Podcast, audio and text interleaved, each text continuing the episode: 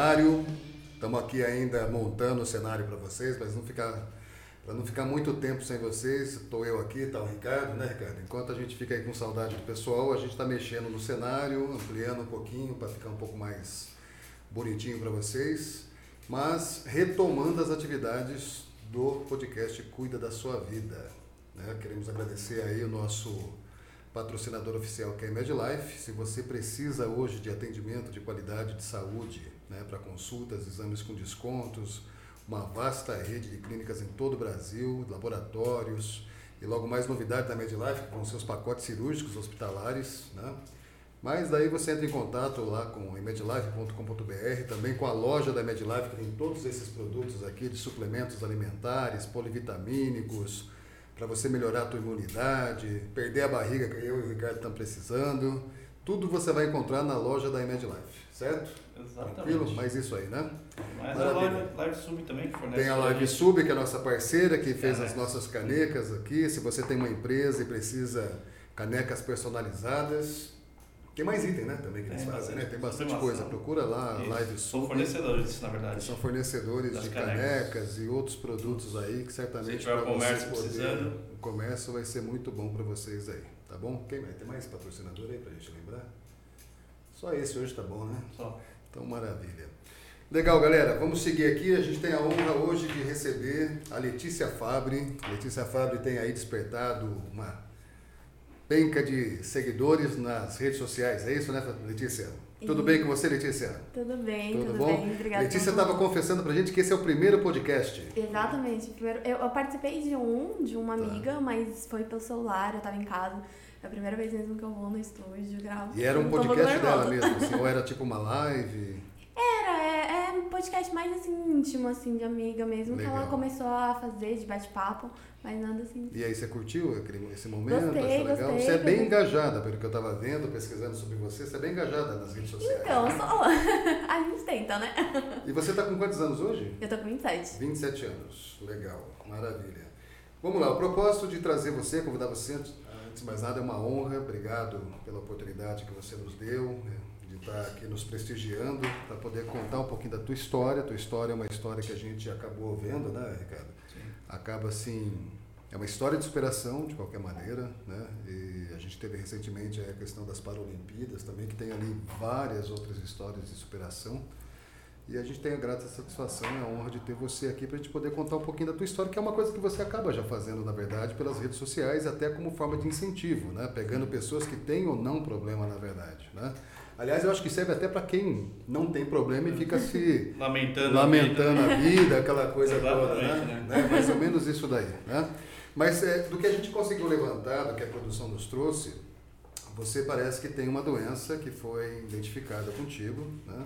Ainda aos 7 anos de idade, é isso? Isso, eu tenho plaqueta baixa, né? Que chama PTI, que é plaquetopenia trombocitopênica Nome idiopática. complicado isso, né? É, o nome bem difícil. Na época lá atrás, por ser uma, uma doença autoimune, ela tem muita situação que ela se confunde às vezes com início de lúpus ou de repente uma leucemia. Como é que foi chegar a- ao entendimento médico que a tua doença era exatamente essa? Então, é porque assim, na verdade essa doença já começou do meu, com o meu irmão. Ele é mais velho que eu, né? Ele tem 34 anos agora. E ele descobriu desde um aninho essa doença. Um aninho. É, então ele já faz tratamento a vida inteira.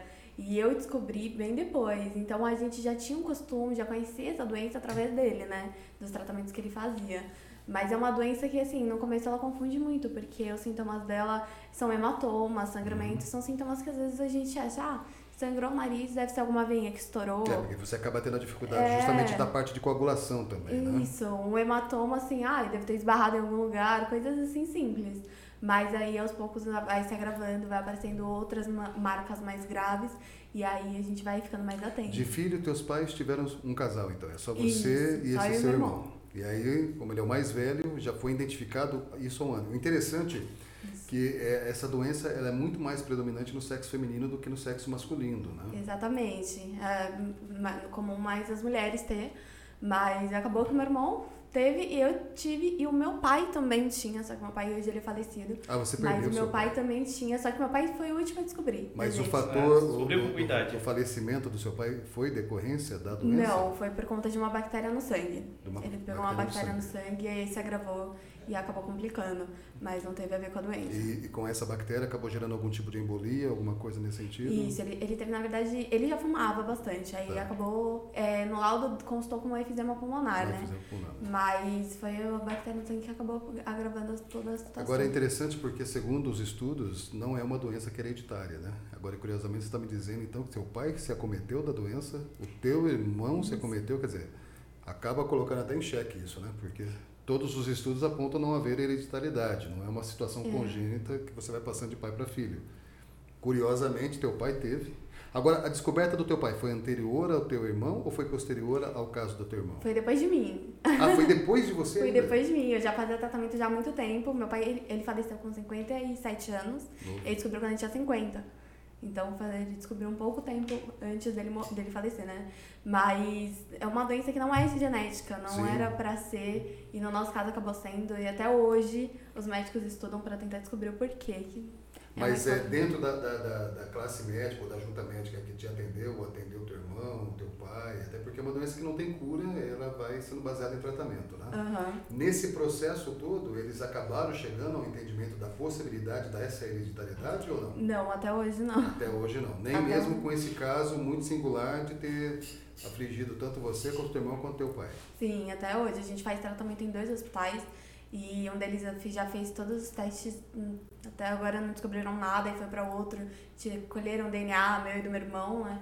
Mas até agora eles ainda não conseguem entender o porquê.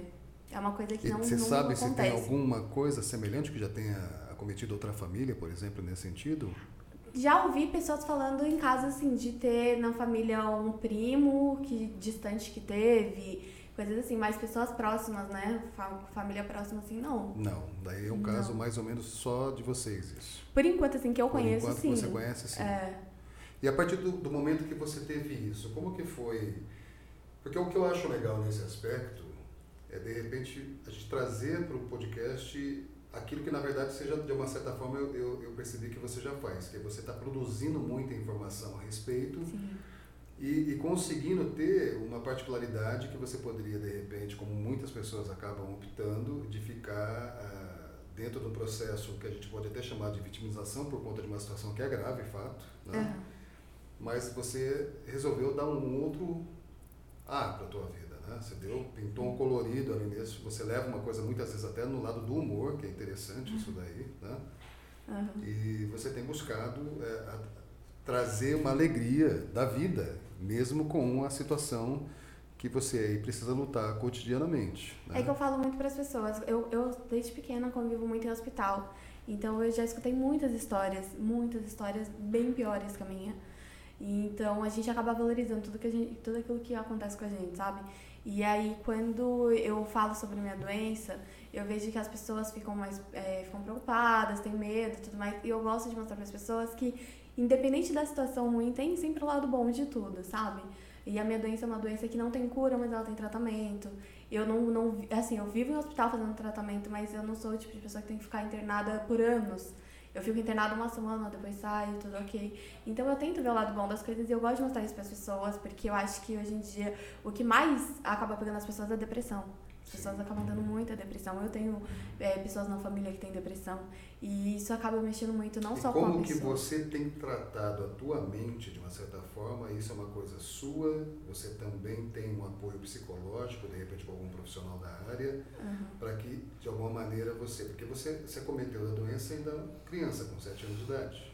Então, É, desse momento é, de sete anos, quando que realmente chegou em você? Tipo assim, ó, eu, eu entendi a minha doença, a minha enfermidade com tal idade. Porque daí isso atrapalha no período de estudo, de escola. Eu imagino que de repente você possa ter sofrido algum tipo de preconceito. sim. A falta de conhecimento da doença, tem muita gente que ainda hoje pensa que ela é transmissível. Né? E ela é uma doença crônica não transmissível, na verdade. Né? Mas como é que foi a tua infância do momento, é, é, o antes dos seus sete anos de idade, e é a partir dos sete anos que vira um divisor de águas. E o momento que realmente, porque o que, que eu quero atingir com isso? Então, de repente, alguma criança, sim. né? Porque quando você já está falando com pessoas da, da, sua idade, um pouco mais, que já tem alguma Uhum. experiência, alguma coisa, mas de repente uma criança que possa estar ouvindo ali, né? Para que ela, no momento que ela tome o conhecimento, e, e coincidentemente a doença seja mesmo mais rara que ela seja, né? É, que ela possa ter você como exemplo disso daí. Ainda quando criança. Como é que foi a tua trajetória nesse sentido, até a gente chegar no tempo de hoje? Então, eu sempre tive a cabeça muito boa quanto a isso, sabe? É, foi que eu falei, como eu- o meu irmão faz o tratamento desde pequeno, eu já vi ele fazer muitas coisas no hospital antes. 34. 34. São 7 anos de diferença. É.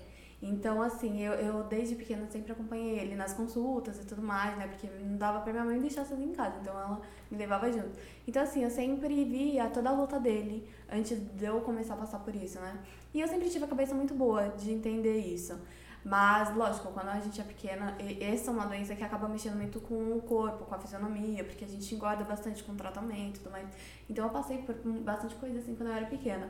Mas eh, os meus pais sempre me fizeram entender que é uma fase, que ia passar e que o tratamento uma hora ia dar certo, ia ficar tudo bem. Então, desde pequena eu sempre tive a cabeça muito boa quanto a isso. Eu nunca fiz tratamento psicológico até agora. Hoje eu faço, Hoje você faz. hoje eu passo com uma psicóloga. Você mas faz como então terapia mesmo? Oi? É uma terapia. Isso, é online, né? A gente Tá. faz é, via FaceTime, mas ela é mais como se fosse uma amiga, porque a gente conversa assim mais. Uma Sobre conversa mais íntima. temas. É. E Mas eu comecei a fazer. influenciar também por causa da pandemia ou você acha que não? Não, então foi mais por conta da pandemia mesmo, é, ansiedade, um monte de coisa, do que por conta da doença. Eu sempre tive a cabeça muito boa pra entender tudo isso. Eu não, eu não sei se- explicar assim como que eu consegui No período seu de colégio, você conseguiu estudar normalmente no colégio? Como é que foi isso? Estudar agora, você Não, não, eu diz? digo Não. quando criança. Sete anos pra. Sete anos de idade, você estava lá no colégio ali. Ah, sim. Como é que foi? Você Então. chegou, teu estudo ali, teu período escolar ali foi normal, na medida do possível? Como é que foi isso? Quando eu descobri, eu tava na escola, eu tinha tomado um remédio pra dor de garganta, porque eu sempre tomava, que era o cataflã, sempre tomava esse remédio. E aí eu tava com dor de garganta, minha mãe me deu e eu fui pra escola. Só que na escola eu comecei a ter um monte de pipocar inteira, quando dá alergia, Você teve uma alergia. alergia Teve uma de, alergia. de medicação. E aí eu fui pra casa, minha mãe me levou pro hospital, eu tava com uma febre muito alta. E quando eu cheguei no hospital, eu já tive uma parada cardiorrespiratória. Já com sete Sete anos? anos. Já com sete anos, porque o, o remédio ele me asfixiou. Ok. Ele fechou a garganta. E aí foi quando os médicos foram fazer estudo pra descobrir o porquê da alergia forte que eu tive à medicação. E aí minha mãe contou que o meu irmão tinha esse problema de plaqueta, eles fizeram todos os exames e descobriram que eu estava com a plaqueta baixa. Só que o problema da plaqueta baixa, ele tem primário e secundário. Uhum. O primário é quando ele é direto da plaqueta baixa, é é a única doença que a gente tem. E o secundário é quando você tem uma gripe, alguma coisa, Sim. até o Covid. E aí acaba ocasionando da plaqueta cair por um tempo. É é interessante o fator de- de- dessa Uhum. questão, porque a realidade é que o, o próprio anticorpo que é produzido, ele começa a matar as plaquetas. É, é do nada, não tem uma É um explicação. ele processo- simplesmente é, é para, ele começa a, a matar a plaqueta. Ele vê a plaqueta como uma Um inimiga. inimigo, é um corpo estranho, na verdade. Ele reconhece. Exatamente. A intenção do, é do organismo é tentar proteger. Só Exato. que ele não, não, cabe, não consegue diferenciar, né? A plaqueta. E aí foi quando eles acharam que era secundário ainda, que eu tinha tido a plaqueta baixa por conta do Ah, eles remédio. não chegaram no diagnóstico que já era primário. Não, até então não. Mesmo, aí- mesmo considerando o quadro do teu irmão. Mesmo assim, porque como não é comum, Não é hereditário, não é então comum. é, eles descartaram. Só que aí eu comecei a fazer vários tratamentos, porque viram que a plaqueta não subia mesmo depois da, da alergia. E eu comecei a fazer vários tratamentos, e aí eu tive que fazer um exame que é um líquor da espinha. Eles enfiam uma agulha agulha desse gigante. tamanho. É, já, espinha já, pra sim- já Nossa, senti. eu sinto Já dor- senti. Só já de senti. pensar, só tive de lembrar. Tem meningite. gente que fica sem medo de tomar bezetacil. Vai ver a, a É. bagaça dessa agulha. Eu fiz quando eu era pequenininha, eu lembro direitinho do dia que eu fiz. Meu pai segurou minha mão, eu não gritei, não chorei, não fiz nada. Eu só fechei o olho, caiu uma lágrima e eu, ali, desde pequena. E aí eu, foi quando a gente fez esses exames e eles de- determinaram mesmo que era a plaqueta, era um quadro primário, né? Igual do meu irmão. E aí foi quando eu comecei a fazer o tratamento.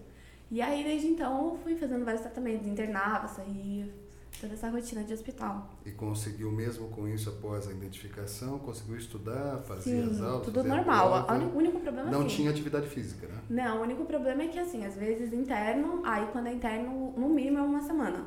de tratamento. Então, quando eu interno, eu sei que eu vou ficar no mínimo uma semana. Às vezes ficar duas, mas não passa disso, assim. E aí depois volta a rotina normal, mas continuo estudando, fazendo tudo normal. Tudo. Mas essa internação, Sentia né? aquela situação que uma das características que é a fadiga em excesso, você tinha isso Sim. já? Ele, é, é muito estranho, porque assim, é, como, é igual os sintomas quando uma pessoa tem depressão, não consegue levantar da Sim. cama. Só que a diferença é que a nossa mente, ela quer ir, ela trabalha. Ela fala, não, eu, eu tenho que fazer isso, tenho que fazer aquilo. Só que o corpo, ele não reage de acordo com a cabeça.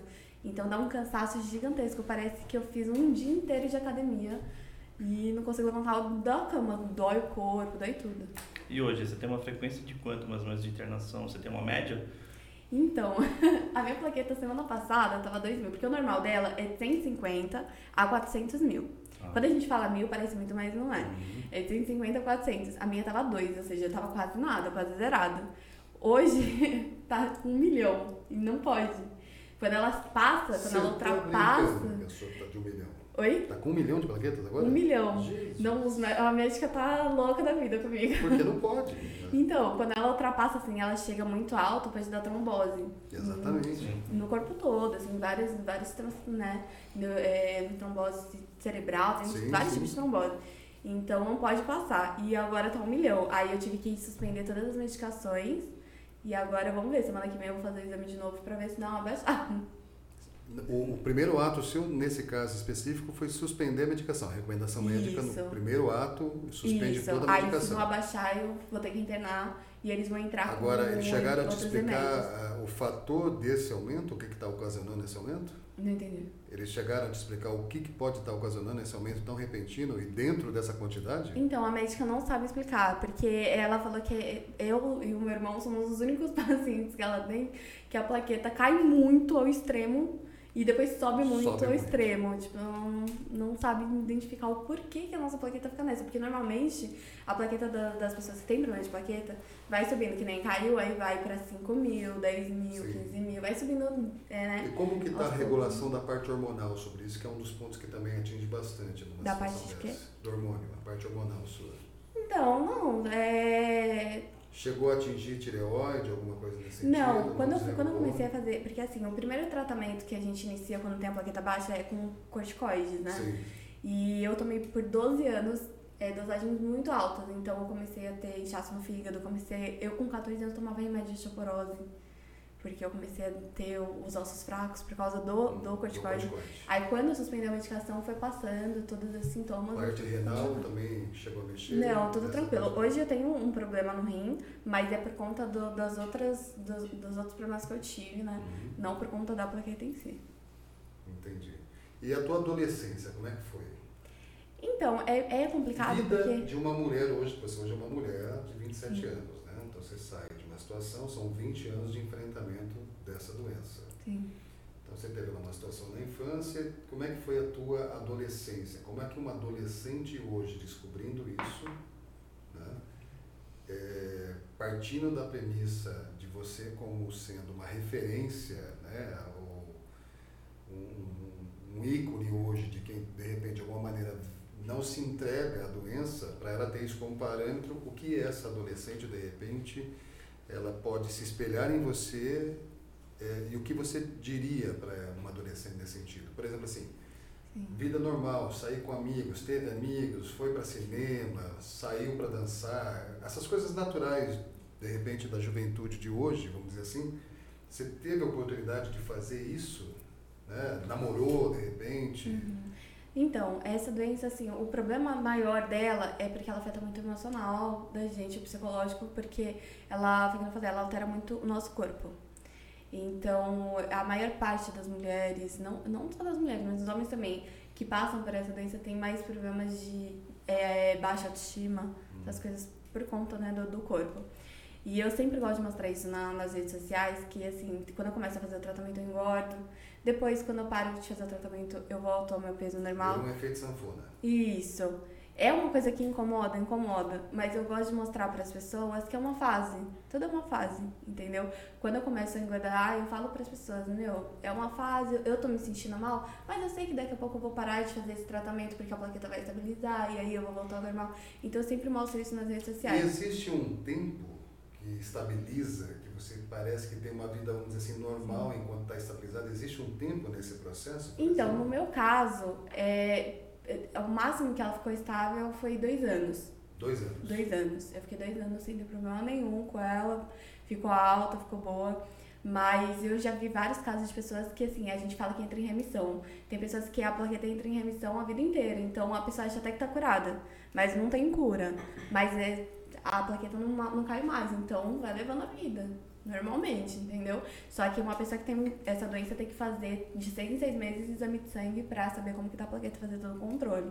Mas tem como entrar em remissão por um bom tempo. Tem gente que, infelizmente, a plaqueta não entra. Depende do organismo, né? Entendi. E você, você conseguiu, você chegou aí para o mercado de trabalho, conseguiu trabalhar mesmo com essa situação? Nunca trabalhou? Como é que fica isso? Aí? Não, eu sempre trabalhei, desde os 14 anos eu trabalho. Quando eu, quando eu tinha 14 anos eu trabalhava em buffet e quando eu fiz 16 foi quando eu comecei meu primeiro trabalho registrado. Desde então sempre trabalhei registrado em escritório e tudo. Mas é uma doença muito complicada porque vira mais a gente tem que internar. Então é muito difícil você encontrar um, um patrão que entenda, né? Que você tem, precisa internar para fazer tratamento e tal. Eu trabalhei num escritório que a minha chefe entendia, só que mesmo internada eu trabalhava no computador no hospital, levava notebook, celular, fazia tudo no hospital, né? Minha médica ficava louca. Mas infelizmente o meu irmão, ele já perdeu muito trabalho por conta disso, porque tem, tem patrão que não entende, né? Acaba não entendendo. Hoje, por exemplo, ele não está trabalhando? Hoje não. Infelizmente não, ele estava e aí teve que. E você conseguiu, além do período de colégio, tudo, você conseguiu se formar numa faculdade? Então, na faculdade, eu comecei a fazer a faculdade, só que tive que trancar duas vezes, mas não por conta da plaqueta, foi por conta dos, das outros problemas que eu tive de saúde. Uhum. Mas a plaqueta em si eu consigo, só que aí quando eu fico internada, eu apresento atestado, né, pra, pra uhum. comprovar as faltas, e aí as matérias eu vou pegando e vou botando em ordem, em casa mesmo. E hoje tua faculdade tá trancada? Oi? Tá trancada a tua faculdade? Sim. Você estava fazendo faculdade do quê? Eu, eu tava fazendo de biologia antes, agora eu tô fazendo de marketing digital, mas hoje eu tô fazendo à distância. Faço em casa, online. Ela tá fazendo por EAD, então? É, agora eu tô fazendo. Legal. Comecei tá se identificando com marketing em cima disso? Oi? Você se encontrou com marketing? Então, é porque como eu trabalho com a internet agora, é uma coisa que. E como é que você descobriu bastante. a internet? Como é que você se levou para isso? Alguém chegou e falou com você para você fazer isso daí? Você está conseguindo se monetizar com isso? Sim. Né? Porque tem, a gente sabe que tem situações que YouTube monetiza, uhum. outras redes sociais acabam monetizando quando você vai atraindo né, um determinado nível de público, né? Então, na, na verdade, eu comecei com a internet já há muito tempo atrás, na época do Orkut eu tinha já algumas comunidades que o pessoal fazia, criava no meu nome, e a gente tinha bastante gente que me seguia no Orkut. E aí do Orkut a gente migrou pro Snapchat na época. Tá. E eu gravava muito Snapchat, era igual os stories no Instagram. E aí tinha muita gente que me seguia no Snapchat, que foi do Snapchat. E o tema seu sempre foi a tua situação em si. Então, não, antes eu, eu filmava mais assim coisas sobre futebol, porque eu sou São Paulina roxa, então. Hum. eu filmava. Mas não vamos entrar nesse assunto, não, que tá feio. Daniel Alves, não quer falar do. Ô, Dani, aquele abraço, Dani! Tá. Daniel Alves, não? Não? Diogo, Aquele abraço de um. Não, teu time também tá atrás. Ah, meu time tá, tá triste a situação aqui. Não, não dá. Mas enfim, eu fazia, eu fazia Vai, muito... Corinthians! eu fazia muito vídeo sobre né, o São Paulo. E eu também filmava muito brincando com a minha mãe. Eu gosto muito de fazer pegadinha, essas coisas com a minha mãe. Então eu sempre fazia vídeos assim, brincando. E aí, quando eu comecei na rede social, eu, eu até então era, o meu foco era esse. Uhum. Só que aí foi quando eu comecei a ter vários problemas de saúde além da plaqueta. E aí eu comecei a expor mais a minha vida e começou um monte de gente me seguir, a se identificar, a querer saber mais da minha história e foi indo, assim, automático. Legal, interessante. Eu, eu, eh, se não tiver problema para você falar, que eu, eu, já até vi que você falou até em algumas reportagens de matéria de jornal e tudo mais, você acabou tendo uma situação de uma complicação que te levou para o hospital. Né? Você teve cinco paradas cardíacas, vi um vídeo seu falando a respeito disso. Na verdade, tive mais. É porque você já teve pequena, na verdade, né? É. que eu não tinha uh, localizado essa informação. Mas daí você teve naquela situação, me corrija se eu estiver enganado, né? porque de repente a gente vai ler rápido ali e falha. Você teve cinco paradas cardíacas, acabou entrando em coma por dois meses. É isso. isso. Você já tinha ficado numa internação de 15 dias. Você acabou tendo um quadro bacteriano. Isso. Uma, foi uma pneumonia bacteriana que, que acabou sendo muito agressiva. Uhum. E foi isso que acabou culminando com uma situação dentro lá do processo que você ficou e produziu uma trombose que teve que fazer amputação de membro, é isso? Foi. É, na verdade, assim, eu tive, por conta da plaqueta baixa, eu tive que retirar o baço, né? Um órgão que fica aqui no canto, né? E o baço, ele ajuda a criar anticorpos. Sim. Então, sem o baço, a gente fica indefesa. Exato. Então, eu tenho um sistema imunológico muito, muito precário, né? E aí, por conta disso, eu peguei uma meningite, na verdade, em 2017. Eu peguei uma meningite, eu tive uma parada cardíaca e três convulsões. Aí eu fiquei 15 dias entubada e não precisei, até então não precisei amputar, só que o meu braço começou a necrosar. Eu tenho até uma, uma cicatriz, que eu fiz a tatuagem em cima, mas o meu braço começou a necrosar, quase precisou amputar, mas eles conseguiram reverter o quadro e aí deu tudo certo. E aí um ano depois, exatamente um ano depois da meningite, eu tive a pneumonia bacteriana também. Ah, não foi, não foi na mesma sequência. Oi? Não foi na mesma sequência. Não, foi, um, foi a meningite um ano depois, um ano a, depois pneumonia. a pneumonia. A meningite eu tive em abril de 2017. Mas te levou a esse período de dois meses de coma, foi a pneumonia. Foi a pneumonia, a pneumonia. isso. A meningite eu fiquei 15 dias em coma. E aí foi em abril de 2017 e aí a pneumonia foi em março de 2018, um ano depois. E aí as duas, as duas vezes eu tava trabalhando, comecei a passar mal no serviço. E aí foi pro hospital e quando chegou no hospital já foi aquela correria. No, na, quando eu tinha meningite, eu convulsionei no colo do meu Quando irmão. você chegou ao hospital, você estava você tava, uh, lúcida na, naquela ocasião? Então, a primeira então, vez... Então, como ele foi induzido? Ou você entrou em coma? Não, eu entrei acordada. Tá. Aí depois, quando eu subi pra UTI, foi quando me entubaram. Okay. E aí eu fiquei lá na segunda vez dois meses. E foi nesse período que você teve que fazer a traqueostomia? Foi. Aí, porque depois de 15 dias tem, é obrigatório entrar com a uhum. traque. Aí eu entrei com a traqueostomia. E fiquei lá dois meses em coma e foi quando eu acordei e tive a notícia que eu ia ter que amputar os pés, só que com isso eu também tinha perdido a audição dos dois ouvidos, né, os aparelhos auditivos. Uhum. E eu também fiquei um tempo sem enxergar, porque como, como eu fiquei muito, eu tive uma febre muito alta, a minha plaqueta caiu bem, bem, e eu tive uma hemorragia nas duas vistas. E aí eu fiquei em torno de uns quatro meses, quatro, cinco meses sem enxergar nada. Aí depois foi limpando sangue, eu tive que fazer ainda uma cirurgia no olho para poder voltar a enxergar melhor. E com todo esse histórico, como é que foi essa questão da perda de visão e até aquela dúvida se seria permanente ou não? Como é que você começou a, então, a, a tratar disso, a entender a dinâmica da sua vida a partir do momento que de repente, graças a Deus, você recuperou a visão, uhum. mas poderia ser de repente uma situação irreversível. Né? Sim. E quando você recebeu essa notícia da questão da visão e ficou esse período de quatro meses. Como é que foi viver na escuridão por esses quatro meses? Então, quando eu, quando eu acordei da UTI, eu lembro que eu acordei gritando, porque eu não estava enxergando nada, então eu acordei desesperada. E eu estava amarrada, porque eles falaram que inconscientemente eu tentei tirar a tráqueo. E quando eles estavam tirando a sedação, né? Eu tentei tirar a tráqueo, é então eles tiveram que amarrar na cama. Tráqueo, é. né? Aí eu fiquei um dia amarrada na cama, depois eles soltaram, quando eu recobrei a consciência né, do que estava acontecendo.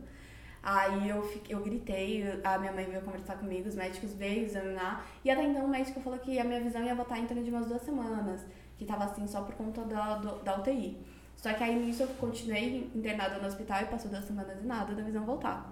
Aí eu fiz outros exames internada e foi quando o médico falou que ia demorar meses para voltar porque tinha tido uma hemorragia grave na vista. E só que eu falei pra ele, eu falei, Essa eu hemorragia, vou... eles chegaram a, a, descobrir qual foi o agente causador dela? Se, Oi? Foi, se foi uma bactéria, o que que causou a hemorragia? E foi por, não, foi por, por conta da bactéria, eu tive uma, uma febre muito alta e a plaqueta caiu. E a minha plaqueta, quando ela cai, eu tenho hemorragia tanto externa quanto interna. É o, é o perigo da plaqueta baixa, pode dar hemorragia cerebral, Sim. pode dar um monte de coisa. No meu caso, acabou dando na vista. E aí eu falei pro médico, eu falei, mas eu vou voltar a enxergar? Não tem problema, eu não vou ficar cega. Ele, não, você vai voltar a enxergar, só que vai demorar meses.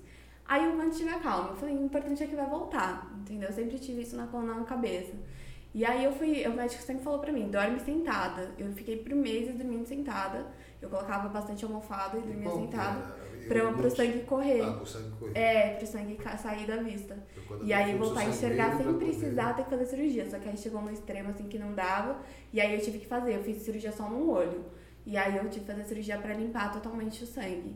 Mas eu dormia sentado, dormi sentado pelos 4 a 5 meses que eu tava sem enxergar. E hoje você enxerga o quanto, mais ou menos? Oi? 100% você enxerga? Como que é Não, sua agora sim, que nem vocês estão aqui perto eu enxergo, mas de longe pra, pra enxergar pra ler eu já não consigo. Aí se eu coloco óculos é como se eu tivesse miopia. Eu, Tá. no, no exame de vista deu em torno de 3,5 de miopia. Mas é o aproximado pra poder enxergar melhor, entendeu? E hoje você, por exemplo, se tiver algum problema, você vai num hospital específico que para não ter o problema já sabe o seu tratamento ou vai no primeiro hospital que aparece?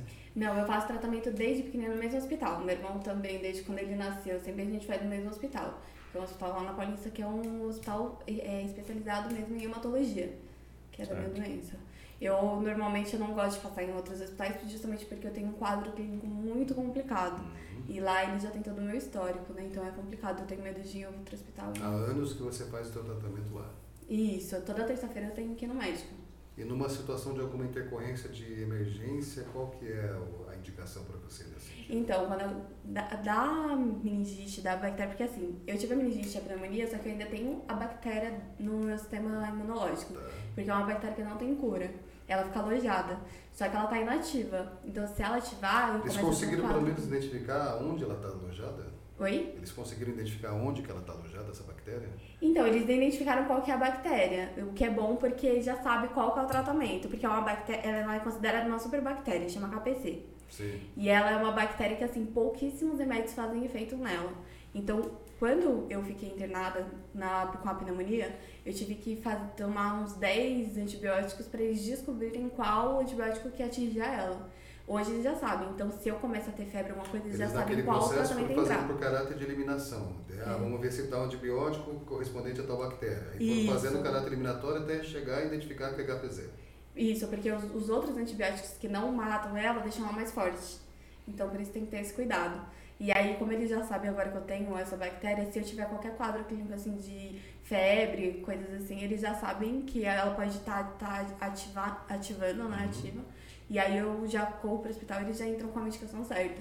Então, eu, assim, eu vivo bem, normal, mas sempre de A olho. alimentação tem algum tipo de restrição ou você come de tudo? É bom manter uma alimentação é, assim, certinha, né? Por conta do sistema imunológico. Mas não interfere na plaqueta ou na, na bactéria. Não Aí, você- muda. aí, de uma certa forma, você acaba comendo de tudo, de uma certa forma. Então é que eu gosto de comer besteira. eu gosto de comer Sério? muita besteira. Tipo, eu mais como é Comer umas besteira. coxinhas, uns negócios desses assim, é isso? Oi? Co- Comer umas coxinhas, Nossa, salgadinhos. McDonald's, eu sou viciada. Tá brincando. Nossa, eu amo. Eu se, se deixar, eu como todo dia. E comida japonesa. Minha, minha- a comida japonesa já é uma coisa Os que eu tenho que médicos comer não um te pouco mais orelha, não? regrado. Oi? De você ficar comendo McDonald's assim? Não, a minha médica me mata. Ela fala. Ela Pois briga é, muito. porque se ela for lá, já tô eu Ela aqui briga querendo. muito Caraca. comigo. E para Porque o fazer? problema de, de comer essas coisas não é nem assim por conta do, é, de peso ou coisa do tipo. É por conta de pegar alguma infecção. Sim, até infecção porque você tá com monte de carne é. processada, você tem um manuseio. É. É por isso que minha médica fala, eu, eu sou viciada em comida japonesa, só que minha médica fala, meu, tenta Também evitar, não. porque é o que Crua. mais pode dar Exato. infecção. Aí eu sou mais Até- regrada. Você tem até. processo até botulínico num negócio desse. Mas eu não deixo, não. É igual tatuagem também, assim, é uma coisa que não pode ficar fazendo direto, mas quando a plaqueta sobe e fica estável, E eu que primeira isso que eu interfere, É interferiu mais tempo no teu processo de cicatrização? Você chegou a perceber isso? Que o tempo de cicatrização da tatuagem tatuagem foi maior? É porque assim, é um machucado na pele, né? Então Sim. eu tenho que evitar. Eu não posso fazer nada que cause um sangramento. Uhum. Entendeu? Eu tenho que evitar tudo que, que cause E sangramento. dentro dessa ótica da questão do sangramento, que eu queria te perguntar, se, se você não se sentir assim invadida, não precisa. Mulher tem a regra, Aham. que é o sangramento natural. Como é que é isso no seu caso? Uma pessoa que tem essa doença, no caso mulher, Sim. e chega naquele período que é algo natural do corpo e a gente sabe o impacto que isso causa para você, principalmente. Como é que é isso daí? Então, quando a plaqueta ela tá estável, aí eu não tenho, eu tenho que fazer sempre acompanhamento com o ginecologista, mas não tem é, problema nenhum. É, menstruar, tudo ok. Só que quando a plaqueta tá baixa, eu tenho que tomar remédio pra cortar. Não posso. Eu tenho que evitar qualquer tipo de sangramento. E aqueles procedimentos que já você poderia, de repente, evitar, de fato, durante pelo menos um período de tempo, se não definitivo, eles não recomendam isso Do, do DIL, você diz? É, ou colocar o DIL, de repente, se for os casos, ou aquelas injeções que também vão segurando por um tempo Não, a minha médica já, já, ela já recomendou, eu tô passando no ginecologista. É porque, como a minha plaqueta tava baixa até semana passada, Uhum. eu ainda tô esperando ela estabilizar um pouquinho mais pra poder fazer esses procedimentos. Mas a minha intenção é colocar o DIU pra, pra segurar. Pra poder segurar. Sim. Mas é assim, é, quem tem problema de plaqueta baixa tem que ficar nessa. Pode menstruar, não é que não pode. Mas tem que fazer tudo controladinho, passar direitinho pro ginecologista. Se quiser engravidar, pode engravidar, não tem problema engravidar. Mas o já problema não, entra, é. já não entra numa, numa, na- numa situação de, de ser já uma gravidez de risco automaticamente? Então, pode acontecer. Só que a minha médica falou, porque na minha médica pessoal já falou, não recomenda nem que seja parte cesárea, que já seja pelo menos É. o, o mais natural possível. Sim. Né, pra evitar. Não, e a, e a medicina está muito avançada. Hoje em dia, é, tem- eles têm todos os preparos. é Por isso que é, é sempre bom você fazer acompanhamento médico. Coisa que nem a minha médica sempre recomenda. Se eu quiser ema- em- é, engravidar, eu posso. Só que antes eu tenho que avisar ela, ela fazer todos os tratamentos certinho, porque dependendo do remédio que eu tomo, às vezes é, acaba é, atrapalhando na gravidez. Tem um remédio que eu tomo que é toda terça-feira, que é uma você chegou a fazer isso para ver se não interferiu na questão da própria fertilidade em si?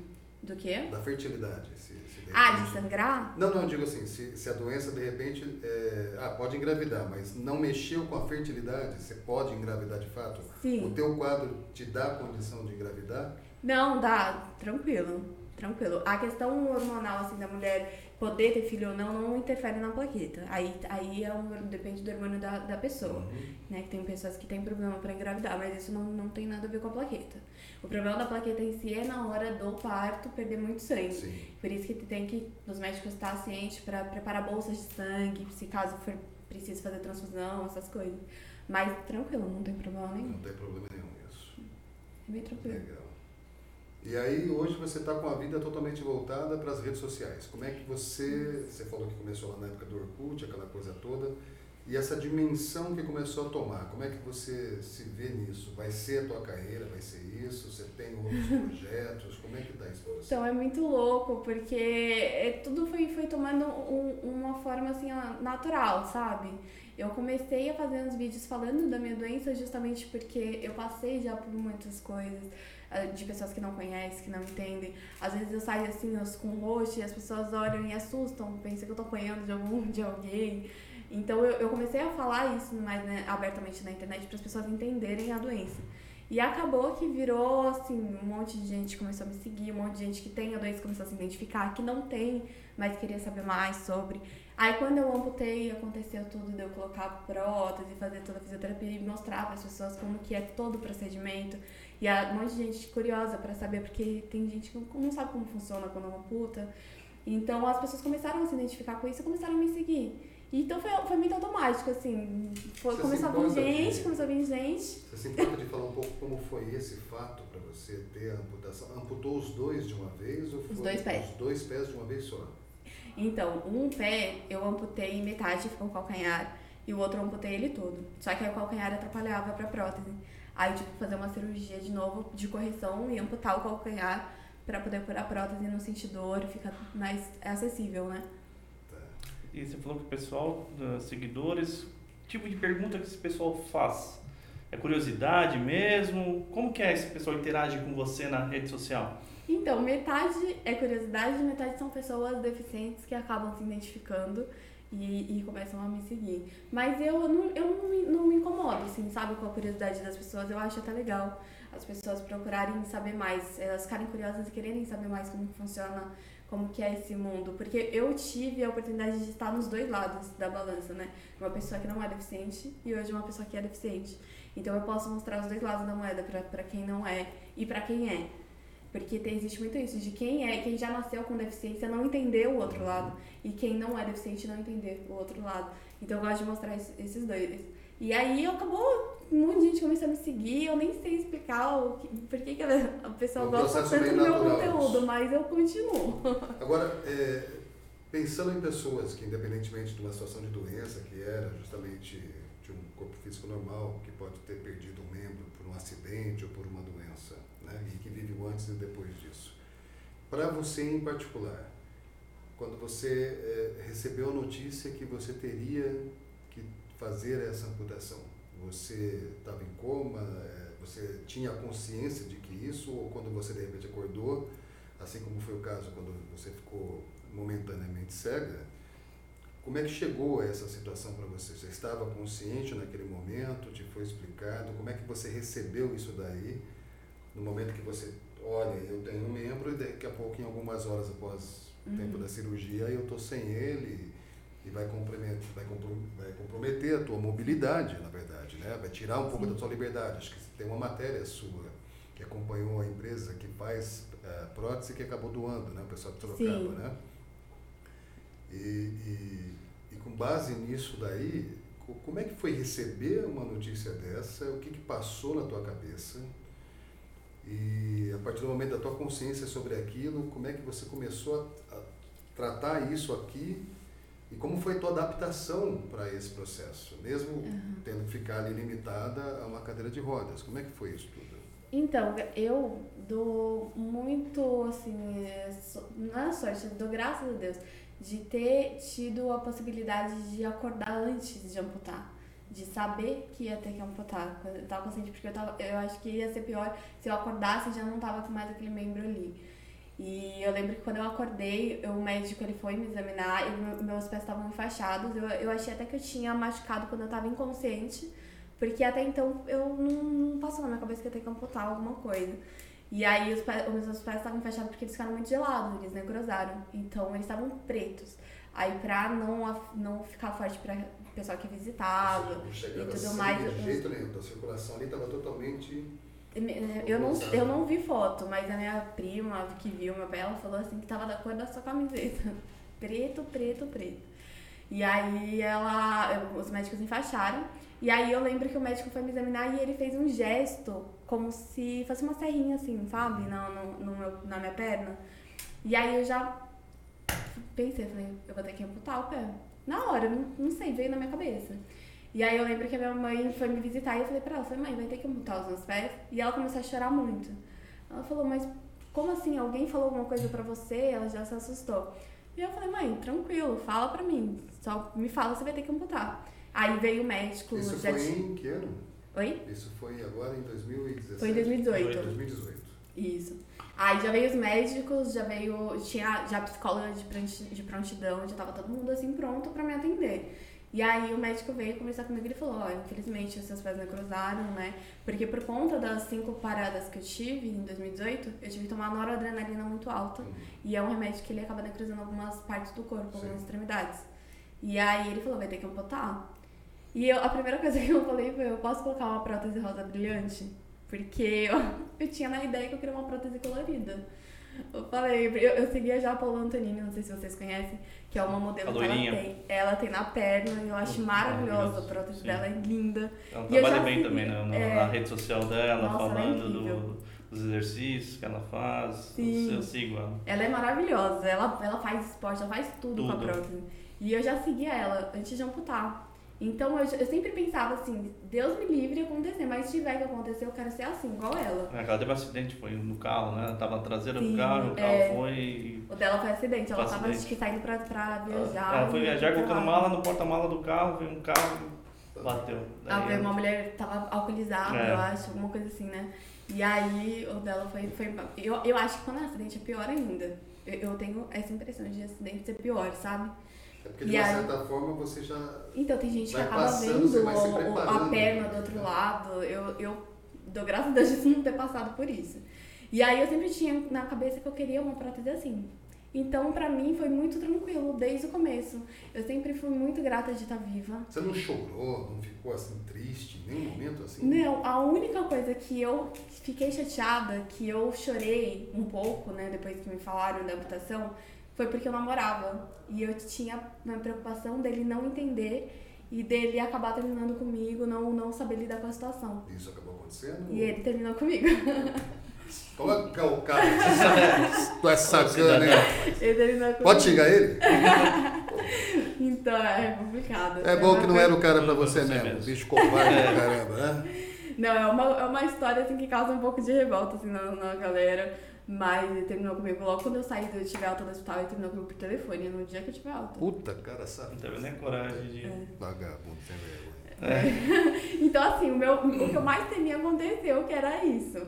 Mas a questão da amputação em si, eu não, não, me, não me importei. Graças a Deus eu me adaptei muito fácil à cadeira de rodas até hoje. Eu não me importo se eu tiver que ficar na cadeira, Você se tirar a mesmo prótese. com a prótese, você ainda usa a cadeira de rodas? Uso, em casa eu uso, porque como eu, quando eu tô com a plaqueta muito baixa, a prótese ela acaba apertando a perna, então fica bem roxa. Aí eu acabo evitando, eu coloco mais pra sair quando a minha plaqueta tá baixa. Quando a minha plaqueta tá boa, eu uso o dia inteiro. Mas quando a plaqueta tá baixa, Demorou eu fico mais muito na tempo cadeira. para você se habituar ao uso para aquilo fazer parte de você? Sim. No começo incomoda bastante a prótese, porque ela dá. Ela coça muito, é muito quente, ela é pesada. Então no começo é mais difícil de, de se A acostumar. sua é uma prótese tradicional é- ou você já trocou essa prótese? Não, a minha ainda é a provisória. A definitiva eu vou pôr, acho que no começo do ano que vem, acredito eu. E é a mesma empresa que te doou, que está desenvolvendo para você? Sim, sim. Qual é o a nome dessa mesma empresa? Oi? Qual o nome da empresa? Comfort Pet. Comfort É Pets. Sorocaba. É, Sorocaba. É uma empresa que tem em Sorocaba e agora tá- tem aqui em Comfort São Paulo também. Parabéns. Eles são demais. É, Eu fiz, a- na verdade foi uma campanha que eu fiz com lacre de latinha. Aqueles lacres de É isso que latinha. eu pergunto, lacre de latinha. É. Olha, é que anos, foi essa história? lacre é de é latinhas. Eu nunca ouvi falar, pega o lacre da latinha de refrigerante e põe no potinho. Em casa eu guardo até hoje, que tem uma vizinha, que eu acabo levando para uma vizinha que eu não sei o que, que ela faz. A história lacre de de lacre de latinha. É. Começou com uma história lá atrás que era fazer aparelho dental. Falava que trocava por cadeira de roda, trocava por isso. Eu nunca vi e nunca, na verdade, sabia se era verdade ou não. Se eu tinha mais essa curiosidade. Existe mesmo essa essa questão do. Existe. Eu também não- eu não conhecia, eu não, não tinha ideia de que lacre de Mas latinha você tinha. ficou juntando lacre de latinha? Sim, a gente fez uma campanha que durou um ano e quatro meses. A gente juntou 12 mil garrafas de 2 litros, garrafa Pet. pet, cheias de- daqueles lacres de latinha. Foram 12 mil garrafas. Cada garrafa eu acho que dá em torno de umas, uns mil lacres de latinha, tipo, umas mil latinhas, né? Então, assim. Numa garrafa de 2 litros cabe mil negocinho daquele? Eu acredito que sim, eu não tenho certeza, mas acho que eram mil latinhas por aí. Mas daí vem, faz o quê? É isso que eu ia perguntar. recicladora? Como, é Como que funciona isso? Você foi- Essa Então. campanha foi para onde? Entrega onde? Quem recebe? Quem... Você sabe me dizer? Então, tem, existe várias, várias ONGs que fazem essa- essas campanhas, né, para cadeira de rodas e tudo mais. O que a, a ONG que fez para mim foi, na verdade, não é uma ONG, é uma empresa, que é o Projeto Abraço, junto com o Instituto Inovice e o Rotary Taiwan, que foram, são três empresas que se juntaram, três empresários se juntaram para poder fazer ações sociais. E aí eles começaram a juntar lacres de latinha para poder ajudar outras pessoas. E antes de mim, eles fizeram essa campanha para uma outra mulher que ela é enfermeira e ela teve que amputar os quatro membros, os dois braços, as duas pernas, porque ela pegou uma pneumonia, Você uma tá pneumonia não, uma meningite bacteriana no hospital. Ela estava trabalhando, Meningite pegou um paciente. Eu sabe, eu já tive meningite bacteriana. É. É, então. Quando eu fiz o, o exame do, da da agulha na coluna, porque eu peguei É. a meningite bacteriana e, meu, uma dor de cabeça insuportável, insuportável, que ela falou que sentiu a agulha, eu nem lembro de... de, de Eu lembro que eu sentia, Do- antes de eu, de eu passar mão, eu lembro que eu sentia muita dor aqui é, atrás. a minha dor era dor. Era engraçado que quando eu comecei a ter a, a- essa bactéria, eu era começava à noite, a- no a- finalzinho da tarde para a noite era uma dor de cabeça que eu queria É pegar minha cabeça e bater na parede e não aguentava de dor, de tão forte que era a dor da, Sim. da- É, da- é repentino, assim, vai dar uma dor muito forte, aí não anda, você já tá com febre, já tá passando mal e vai pro hospital. E aí ela teve, ela teve que amputar os quatro membros e eles começaram a fazer essa campanha pra ela, eles conseguiram a prótese pra ela. E aí foi quando eles me chamaram, eles ficaram sabendo da minha história, né, através de uma empresa que eu trabalhei muitos anos atrás. E aí eu tenho ainda contato com os meus antigos chefes, né, a gente fez amizade, e eles contaram da minha história. Aí eles me chamaram pra participar da campanha, e aí a gente começou a fazer uma campanha que durou um ano e quatro meses. E aí essa campanha tomou uma proporção tão grande que o São Paulo Futebol Clube com- começou a participar da campanha junto. E aí não só a torcida do São Paulo, mas a torcida de vários times começaram a participar da campanha. E começaram a, a gente Teve algum aumentou. jogador também que se engajou nisso? Sim, o Sidão, ele é uma pessoa Sidão é o maravilhosa. goleiro que entrou no lugar do. É, o ex-goleiro de São né? Paulo. Ele é, ele é uma pessoa assim, incrível. Ele me ajudou também muito, ele me levou pro CT de São Paulo, ele me deu uma camisa dele, na época ele tava no São Paulo, ele me deu uma camisa dele autografada por todos os jogadores pra fazer rifa, pra ajudar também a conseguir o dinheiro pra prótese. Só que a campanha foi um sucesso, graças a Deus, assim, a galera, nossa, a galera se dedicou muito em juntar esses lacres. E aí o que acontece? Essa empresa tem uma parceria com uma outra empresa de alumínio, eu não sei explicar direito, mas é mais ou menos assim. E eles mandam todos os lacres, eles separam os lacres que chegam, porque às vezes o pessoal coloca até pedra na, nas garrafas porque acha que é por peso. Mas não é, é pelo lacre. Pelo lacre mesmo. É, então eles têm que abrir, eles fazem todo um trabalho de abrir todas as garrafas, limpar tudo, higienizar, esterilizar, fazer tudo, para mandar todos os lacres para essa empresa e essa empresa eles queimam, eles queimam, eles derretem o lacre, formam barras de alumínio, uhum. né? E aí vende. E aí o dinheiro eles revertem para a campanha, ou para prótese, ou para cadeira de rodas e tudo hoje, mais. Até hoje é, é engraçado que hoje também estão fazendo a tampa de, de plástico da garrafinha Sim. PET. É, hoje você junta, em casa a gente junta. Pra animal com, com é, tampinha A gente também. faz a tampinha de, de, de, PET. Lá em casa tem sacolas que a gente passa para essa mesa. Valéria, aí ó, Valéria. É. Tá vendo, Valéria? Tô enviando pra você, as placas e tudo, a gente faz a campanha lá em casa ainda. Inclusive, essa, essa empresa, né, o Instituto e o Rotary Taiwan e o Projeto Abraço, que fizeram essa campanha pra mim, eles estão fazendo agora também pra um hospital, que é uma maternidade que ela foi construída com dinheiro do povo, da, do bairro, não tem vínculo nenhum com o governo. Só que a maternidade está passando por alguns problemas e tem um monte de, de neném na incubadora e eles não podem. Na incubadora, né? E eles não podem é, fechar a maternidade, senão não tem para onde aqueles bebês uhum. irem. Então isso a gente está fazendo. É em São Paulo, isso? Isso, é. Em Guarulhos, eu não lembro onde que é a maternidade, chama Jesus, José e Maria, o nome da maternidade. E aí eles estão fazendo essa campanha para ajudar a maternidade, para conseguir manter a maternidade e não fechar por causa das, dos bebês que estão na incubadora e todos os outros pacientes também que passam lá. Então, assim, é uma campanha muito legal que não ajuda, não é só pra cadeira de rodas, só pra prótese, é pra tudo. Pra tudo. E aí é, começou com essa campanha, a prótese. E aí foi quando o pessoal da Conforpes ficou sabendo, né, através do São Paulo também, ficou sabendo da, da campanha e eles decidiram me doar a, a prótese. Como a gente já tinha E aí você foi até lá? Isso, aí fui lá pra Sorocaba. Só que como a gente já tinha finalizado a campanha, a gente já tinha conseguido o dinheiro da prótese, aí a gente fez o quê? A gente comprou com o dinheiro da prótese um monte de cadeira de rodas. Aí a gente doou um monte de cadeira de rodas, São Paulo doou mais de 140 cadeiras de rodas, né? Junto com o projeto Abraço, com o pessoal. E aí eu fui lá pra Sorocaba e recebi as próteses que eu ganhei do pessoal da Conferpes junto com a Lenisa, que também é uma, uma ex-repórter da Globo, acho que também fez parte da campanha que me deu a prótese junto com o pessoal do Conforpé. Que legal. Aí foi muito legal, porque foi uma coisa que tomou uma Agora ela ainda é a mesma prótese que você ganhou em É a mesma. Lugar, a mesma prótese. É a mesma, porque eu coloquei Agora, a prótese esse ano. A tua definitiva, ela também vai ser feita por eles? Oi? Também vai ser feita pela, pela Conforpés também, essa sua definitiva?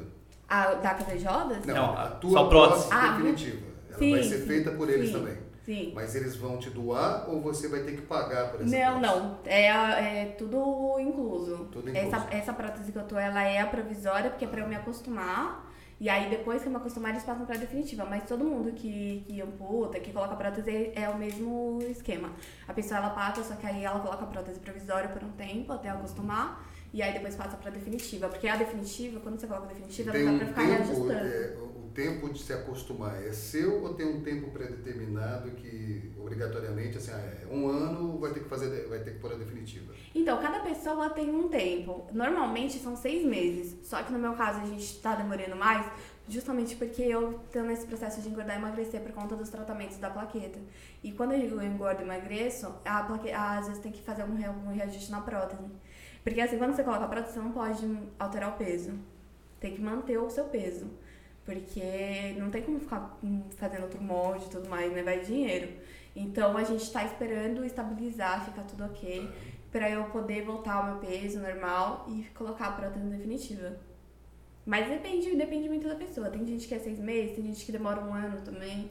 Você já está com um pouco mais de um ano, então? Não, o meu vai fazer um ano. Eu coloquei, no, começo, um eu coloquei no final de dezembro. Você ficou então, de né, nesse processo todo, você ficou dois anos em cadeira de rodas? Fiquei dois anos na cadeira de rodas. E, e, e, como que foi a tua vida, vamos dizer, de uma certa forma, em termos de mobilidade, depender da cadeira de rodas? Você mora em casa, mora em apartamento? Eu moro em casa. Eu tenho uma casa. escada em casa que no começo meu irmão ele me pegava de cavalinho para me descer a escada, subir a escada. Só que como ele a casa então é um sobrado. É, a casa debaixo da minha tia é de ser meu amigo. Só que como meu irmão, ele, é, além dele ter plaqueta baixa, ele tem asma. Então, quando ele me pegava, ele pegava peso, ele ficava com um pulmão muito ruim. Aí eu comecei a ir de joelho, de bunda, comecei a me virar sozinha. E hoje não? Ah, você ia subir na escada de joelho ou, ou, ou de bumbum, assim. Oi? Ia subindo a escada de joelho, o bumbum, pra De- ele não precisar isso. te pegar no colo. Teve um dia que eu queria sair, meu irmão não tava em casa. Aí eu falei pra ela, mãe, eu falei, mãe, eu tenho que sair. Aí ela, não, porque ele não tá, como que você vai sair? E eu, eu nunca gostei de ficar dependendo de ninguém, assim, sabe? Eu sempre fui mui- muito, é, assim, é, esqueci a palavra. Independente. Isso, independente. Aí eu falei, não, eu vou dar um jeito. Aí fui me arrastando E- fui de bunda. Você, você não, não, não teve nenhum tipo ou de, de sofrimento? Como é que foi isso? Porque de uma certa forma, assim, você tem uma mobilidade restringida. Acaba de uma, de uma certa forma, se eu não estiver equivocado, te trazendo meio que vai te cercear a tua liberdade, Sim. né? Que de repente, ah, vou ali, você vai e sai. E aí como é que fica nessa situação? Porque vai envolver veículo, as ruas e calçadas aqui em São Paulo, para quem, vamos dizer, é o cadeirante. É horrível. É horrível, ninguém. É horrível. Os caras só falam desse tema só em época de política, né? O cara vai lá na prefeitura, ah, vou fazer tal coisa, nas Acessibilidade, calçadas né? e tal. né? Como é que. co- Como que foi o impacto? Porque, quer dizer, você está com 27, 27. você estava com 24 anos, é isso? Quando isso aconteceu? Isso. Quer dizer, você já é uma mulher de 24 anos, que de repente você tinha uma vida ali de sair, dançar, né, namorar, aquela coisa toda, e de repente você tem a questão da amputação e fica né, limitado a uma cadeira de rodas. Como é que passou a ser a tua vida a partir disso daí? Então, no começo, é, é porque assim, eu falo que, ai, pra mim foi tranquilo me adaptar à prótese, à cadeira de rodas. Foi. Mas lógico, é difícil no começo você mudar toda a sua rotina, né? Uma vida diferente. Mas, assim, pra andar na rua, eu sempre tive a ajuda da minha mãe ou do meu irmão. Inclusive, meu irmão teve que sair do serviço que ele tava pra poder me ajudar. Porque eu tinha fisioterapia todo dia, eu tinha médico todo dia. E aí ele me acompanhava. Então, ele saiu do serviço pra me ajudar. E assim, pra andar na rua, ele sempre me ajudou. Ele, ele empinava a cadeira, porque com a cadeira de rodas só empinando indo com aqueles pneus maiores, né? Então eu nunca andei sozinha na rua com a cadeira de rodas. Mas assim, se eu tinha que ir pra algum lugar que era só eu pegar o Uber e chegar no lugar e já tá ok, então eu ia sozinha. Às vezes eu ia encontrar com as minhas amigas no bar e tal, que foi antes da pandemia. Então eu pegava, pedia o Uber, descia a escada de bunda, entrava no. Minha mãe só me ajudava a entrar no Uber, porque eu entro sozinha, né? Eu colocava a cadeira. A minha mãe colocava a cadeira de frente pra, pra porta do Uber e eu pulava. Os caras do Uber não ajudam, não? eu ia perguntar. Para, Tem gente vai que não. É, como Tem, é? tem, tem, tinha motoristas que ajudavam e tinha motoristas que não, que não faziam nada. Ah, Mas tinha ajuda é motorista um, que uma queria me pegar no colo pra me. Aquele que não ajuda é uma É, estrelinha, né? Tem, não, É, não, não tem? Não sei se não tem. É, Não, depende, depende muito, mas a maioria, que- a maioria ajuda. Só que eu não, eu não gostava. Eu nunca gostei. Eu sempre quis fazer tudo sozinha. E p- pra mim não, é, não era difícil, porque assim, eu amputei os pés, mas eu tenho a mobilidade da- do joelho. Então eu consigo ficar de joelhos. Aí eu ficava de joelho na cadeira de rodas e sentava na, na- no banco, na, no carro. E eu sempre fiz isso. Então pra mim foi, assim, foi, foi mais tranquilo me adaptar. Eu acho que é muito mais complicado pra quem perde a mobilidade, né? Das duas De pernas. repente perder a articulação. É, mas no meu caso eu conseguia ficar de joelhozinho. Então, tipo, eu ia pra balada. Eu ia pra balada e ficava de joelho na cadeira de rodas. Na balada eu ficava dançando de joelho na cadeira de rodas. Tá. Então, tipo, nada disso me impediu de continuar a minha vida. Mas, assim, tinha dias que, às vezes, eu, eu, quando eu queria começar a chorar de saudade de dançar, de ter a, a- aquela coisa de poder andar, aí eu já tentava tirar isso da minha cabeça. Porque eu sabia que eu ia abrir uma porta que não, não era certa ali, sabe? Na minha cabeça. Eu ia entrar num- numa neura que não, não tava certo. Então, quando eu começava a ficar com saudade, eu parava assim, pensava, falando, não, mas meu, eu continuo fazendo umas coisas, por que, que eu vou ficar chateada? Não mudou nada. Eu só, só tenho um pouco mais de dificuldade, mas continuo fazendo tudo. E aí foi indo, foi me adaptando. E seus amigos? Teve, a maioria sempre me ajudou, sempre ficou do meu lado, mas teve, claro, um ou outro que se afastou, que não soube lidar com a situação, junto com o meu ex. Acabou acontecendo, mas a maioria sempre fez de tudo pra me ajudar, em tudo. E você tem boas amizades? Você considera que você tem pessoas que são de fato amigas? Eu vejo que a tua mãe é uma pessoa que é guerreira, que está do teu lado, fiel escudeira mesmo ali, né? Ah, é, é muito louco isso, porque de- depois que eu passei por tudo isso, eu percebi que, assim, antes, eu pegava, eu ia pra uma, pra uma reunião de família, eu ficava lá 15, 20 minutos, fazia uma média e depois ia pro rolê com os meus amigos. Hoje em dia, não, eu não troco a minha família, não troco o momento com a minha família por nada. Tenho os meus amigos que me ajudam, sempre foram, sempre continuaram do meu lado e eu sou muito grata e faço tudo por eles. Mas eu percebi que a família foi o que não me tratou diferente, não saiu do meu lado em momento nenhum e todos os dias estavam lá o dia inteiro no hospital. Hoje mora você, tua mãe e teu irmão. E a minha tia mora na casa de baixo. Só que ela sempre almoça, janta com a gente, então ela é ali, faz parte da gente Tá também. no dia a dia ali com vocês. Isso, ela tá sempre com a gente. Mas é eu, minha mãe e meu irmão. E teu irmão, e, e- teu irmão tá sem trabalho, que você falou? Meu irmão tá. Ele tá sem trabalhar. Ele, ele não tá trabalhando agora, ele tá em casa. Mas ele, assim. Ele mas- não, ele não foi pra essa linha sua de internet? Não, ele, ele é mais na Ele dele. é É mais ele é viciado em videogame. Nossa senhora, ele não sabe videogame. Mas ele não gosta de coisa de internet, não. Ele gosta só de me acompanhar assim. Às vezes minha mãe me acompanha, quando não dá pra minha mãe, ele me acompanha. Porque eu consigo, eu vou pros lugares sozinha. Só que eu fico mais ansiosa não pela prótese, O mas pelo meu problema de do teu irmão tá- já tá mais estável? Do que? Não entendi. O quadro clínico do seu irmão tá mais Ah. estável? O do meu irmão, é, o do meu irmão tá mais estável agora, o do meu irmão é um pouco mais tranquilo que o meu. Pouca coisa. Pouca coisa mais tranquila que o meu. A plaqueta dele já fica mais estável que a minha. Mas essa, essa doença ela é reconhecida pela, pelo governo, pelo Estado, para poder conseguir um benefício nesse sentido, já que uma vez seu irmão não trabalha? Ah, não. Não. Pra conseguir benefício, O não. INSS não, não, não, não aceita como uma doença. Infelizmente, não. A gente tá tentando... Eu tô tentando aposentadoria não só por conta da invalidez, né? É, eles Ah, você não tem nem aposentadoria pela invalidez? Não ainda consegui ainda. Tá brincando. Juro. Não consegui. Tô numa luta.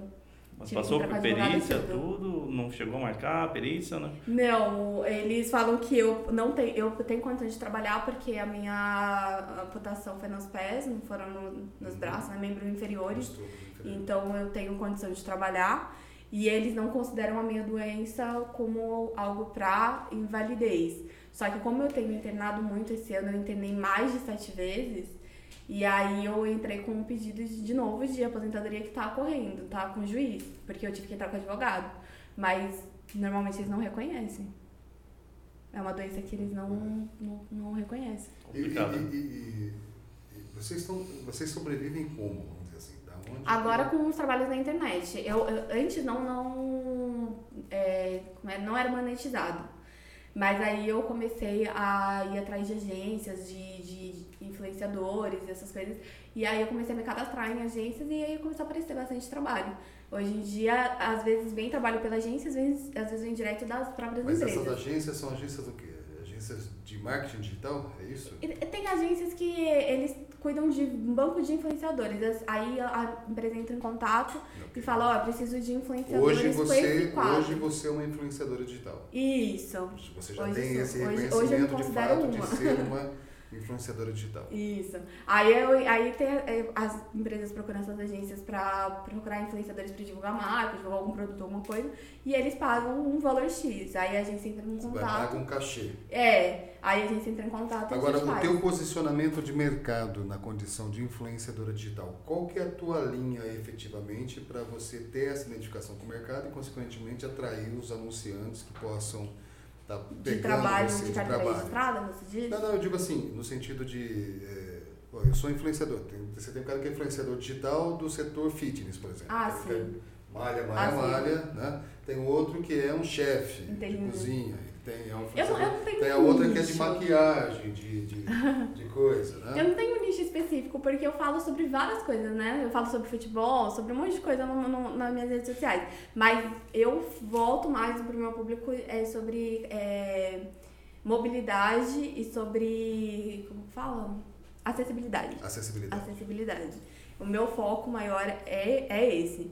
Mas eu falo sobre geral sobre tudo, assim. Eu não, eu não gosto de focar numa coisa só. Eu gosto muito de sair da minha zona de conforto. Você não cria um estereótipo, então, da Não. parte que te. Eu gosto de atrair todos os públicos, toda, toda a galera, eu gosto de conversar. Eu, eu trato na rede social mais como o pessoal, como meus amigos íntimos. O pessoal me manda direct e eu fico até madrugada respondendo todo mundo, dou atenção pra todo mundo.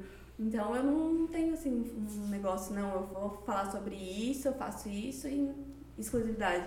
Não, eu gosto de falar sobre tudo. E, e a partir do momento que você começou a se cadastrar nessas agências e começou a surgir esses trabalhos para você, isso já começou a virar um processo que já se tornou uma rotina para você, de momento que você consegue de repente desenvolver, poxa, a gente tem uma renda, é algo, né, é uma é um matar o leão todo dia, tem uma situação de um contrato já que te dá uma certa estabilidade, uma certa tranquilidade. Como é que é- administra, como é que um, o influenciador digital ele vai administrando a sua carreira, porque você está criando uma carreira, uhum. na verdade, profissional. Né? Então, eu ainda sou novata nisso, né? Eu comecei esse ano a conseguir é, o meu trabalho ser monetizado na internet. Antes eu não recebia um real por nada que eu fazia. Nem as próprias redes sociais te monetizam ou, já há uma monetização? Tipo, por exemplo, o Instagram já te paga alguma coisa? Não, o Instagram em si não. Que, quem paga são as empresas para divulgar no Instagram. É. O Instagram agora eu fiquei sabendo que eles vão começar a monetizar, né? O Reels, essas coisas, mas eu, eu acho que ainda o não tá. Você tem canal do YouTube também? Você explora Eu tenho, só que eu, eu, no começo, quando eu amputei, eu comecei a gravar vídeo, depois eu parei, agora eu pretendo tentar voltar. Porque é um, então, é um meio de tá- monetização tá também, né? muito ativo. Então. É, é porque eu gosto de vídeos bem agitados. Eu gosto de vídeo tipo pessoal que faz é, vlog, saindo, fazendo essas coisas. E eu com a pandemia eu nem não saio de casa pra nada. Saio só pra fazer alguma coisa, um trabalho, médico. Mas eu não tenho saído pra fazer nada. Então eu, dei uma segurada né, nessa pandemia no, no canal. Mas eu uhum. pretendo voltar.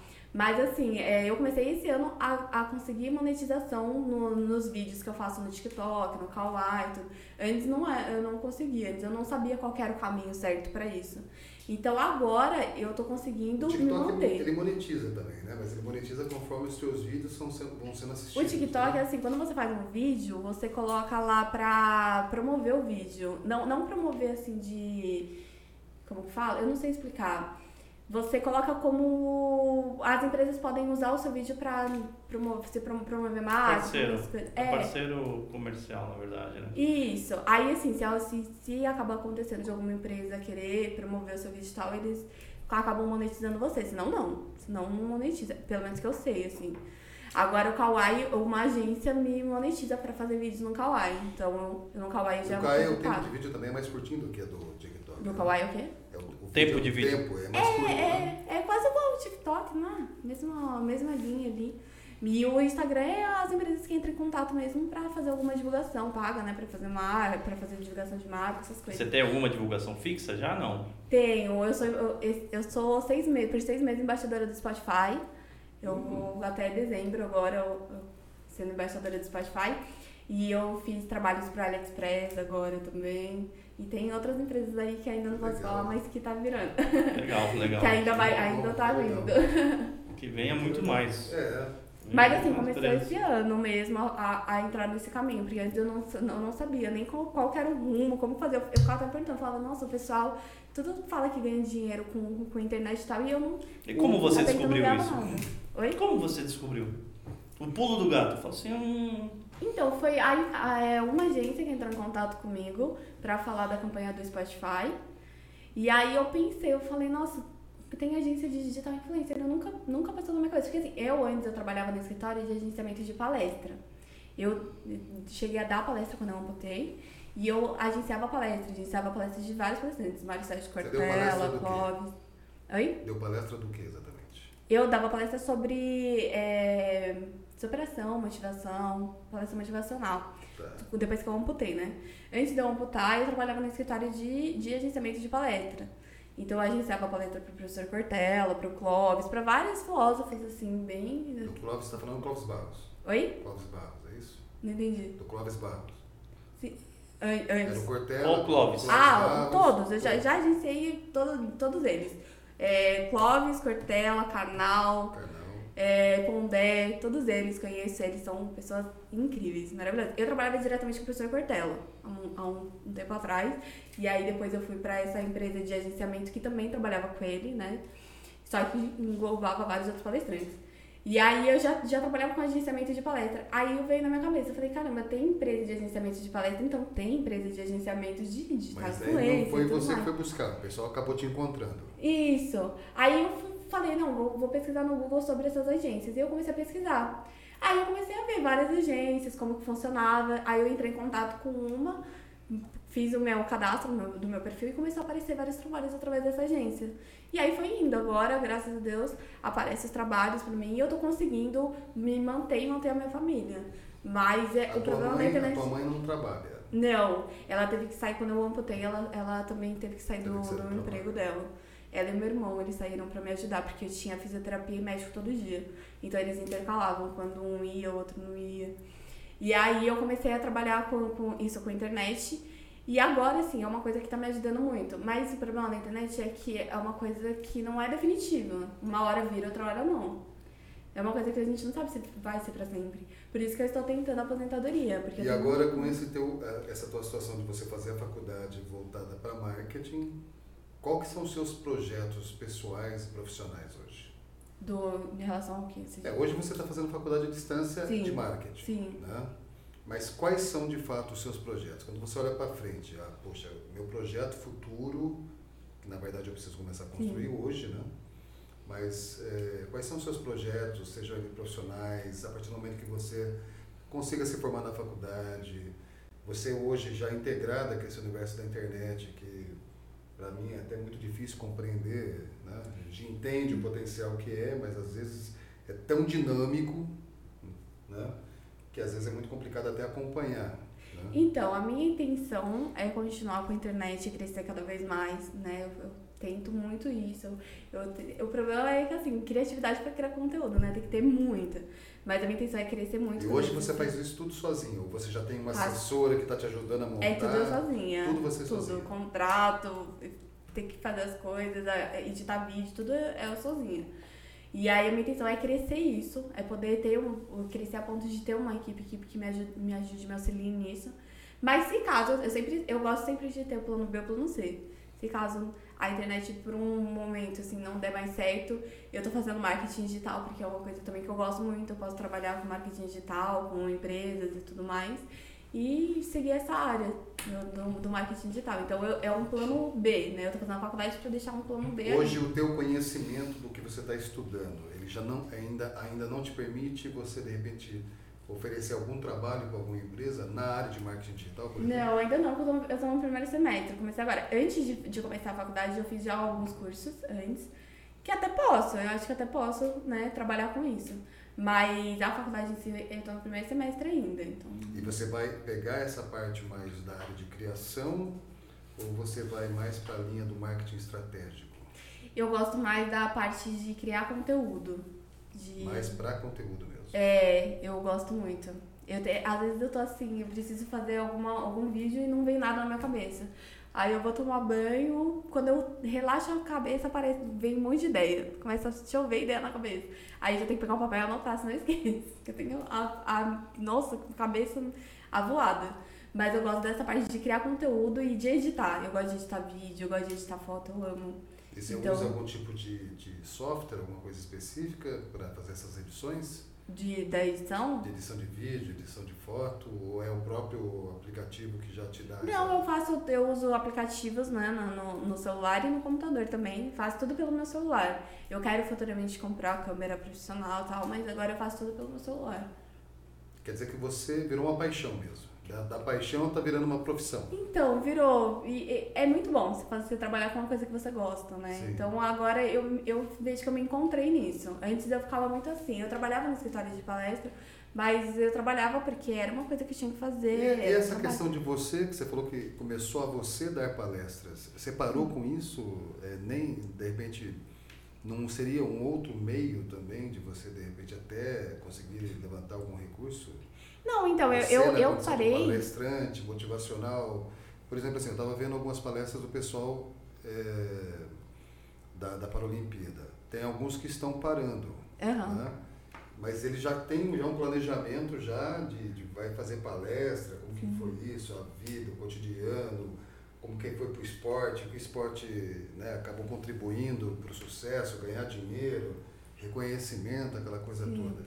No seu caso, você acabou começando e parou por, por qual motivo você acabou parando e não tem nenhuma expectativa de projeto futuro, de, de repente, entrar nessa linha de ser uma palestrante? Não, então, eu parei, na verdade, por conta da pandemia. Foi logo quando começou a pandemia, aí eu parei porque eu falei, não, não tem condição. Como eu já tenho problema de saúde, eu não vou ficar me, me arriscando, né? E eu também não queria que ninguém se arriscasse, aglomerasse, mas então eu parei de, de dar as palestras. Mas eu Até pretendo. antes da pandemia, essas palestras elas eram presenciais. Isso. Antes da pandemia eu fazia, eu dava as palestras motivacionais e também eu divulgava a campanha do né, que a gente estava fazendo. Tá. A gente tinha escola, em, em, empresas, em tudo. Mas aí depois eu comecei a dar palestra, comecei a receber para dar palestra.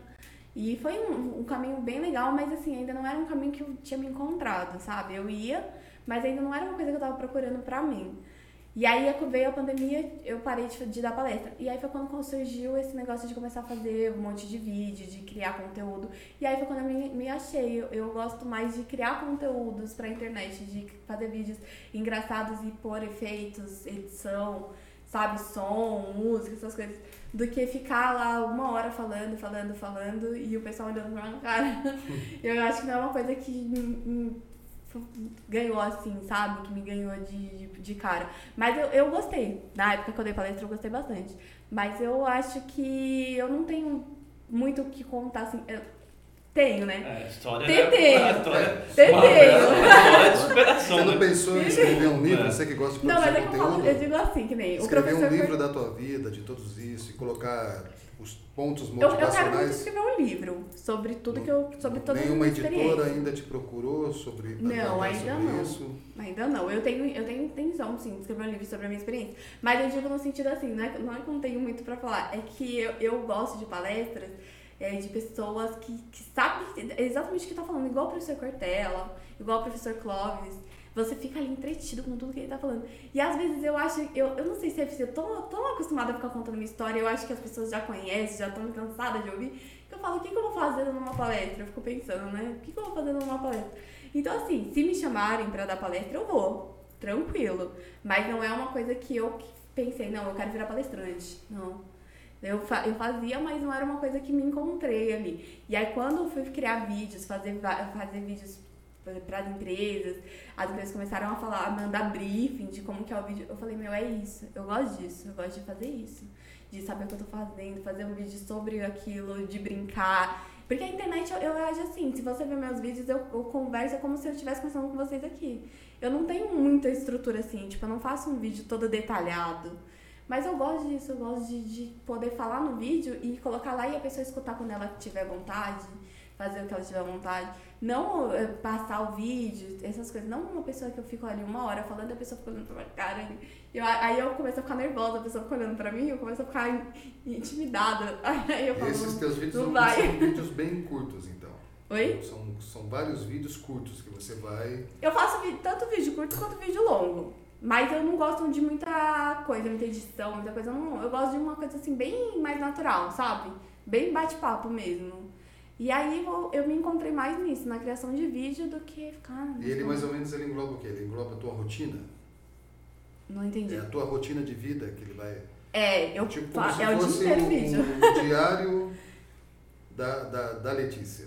Não, Cada é. dia, o que, que aconteceu, o que, que eu vou fazer, se eu acordei assim ou assado. É, chega, chega uma hora que às vezes falta um pouco de criatividade, né? Do que falar, do que fazer. Mas sempre tem uma trend nova que a galera tá fazendo, e aí eu, eu adapto isso na minha história. Eu uso as trends que estão mais, mais em alta e uso pra contar a minha história, pra contar as minhas experiências. Eu gosto de fazer isso. E é isso que chama a atenção das pessoas, é isso que as pessoas gostam de ver nos meus vídeos.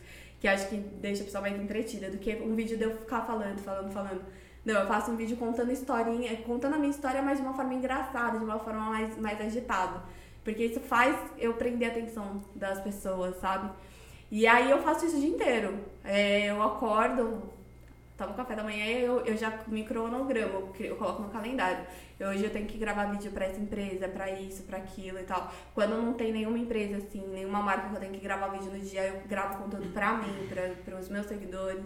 E aí eu vou fazendo isso, porque as empresas também eles mandam um calendário, né? De quando você tem que postar, do dia, do horário, tudo certinho. Então é tudo bem cron- crono- cronometrado ali, né?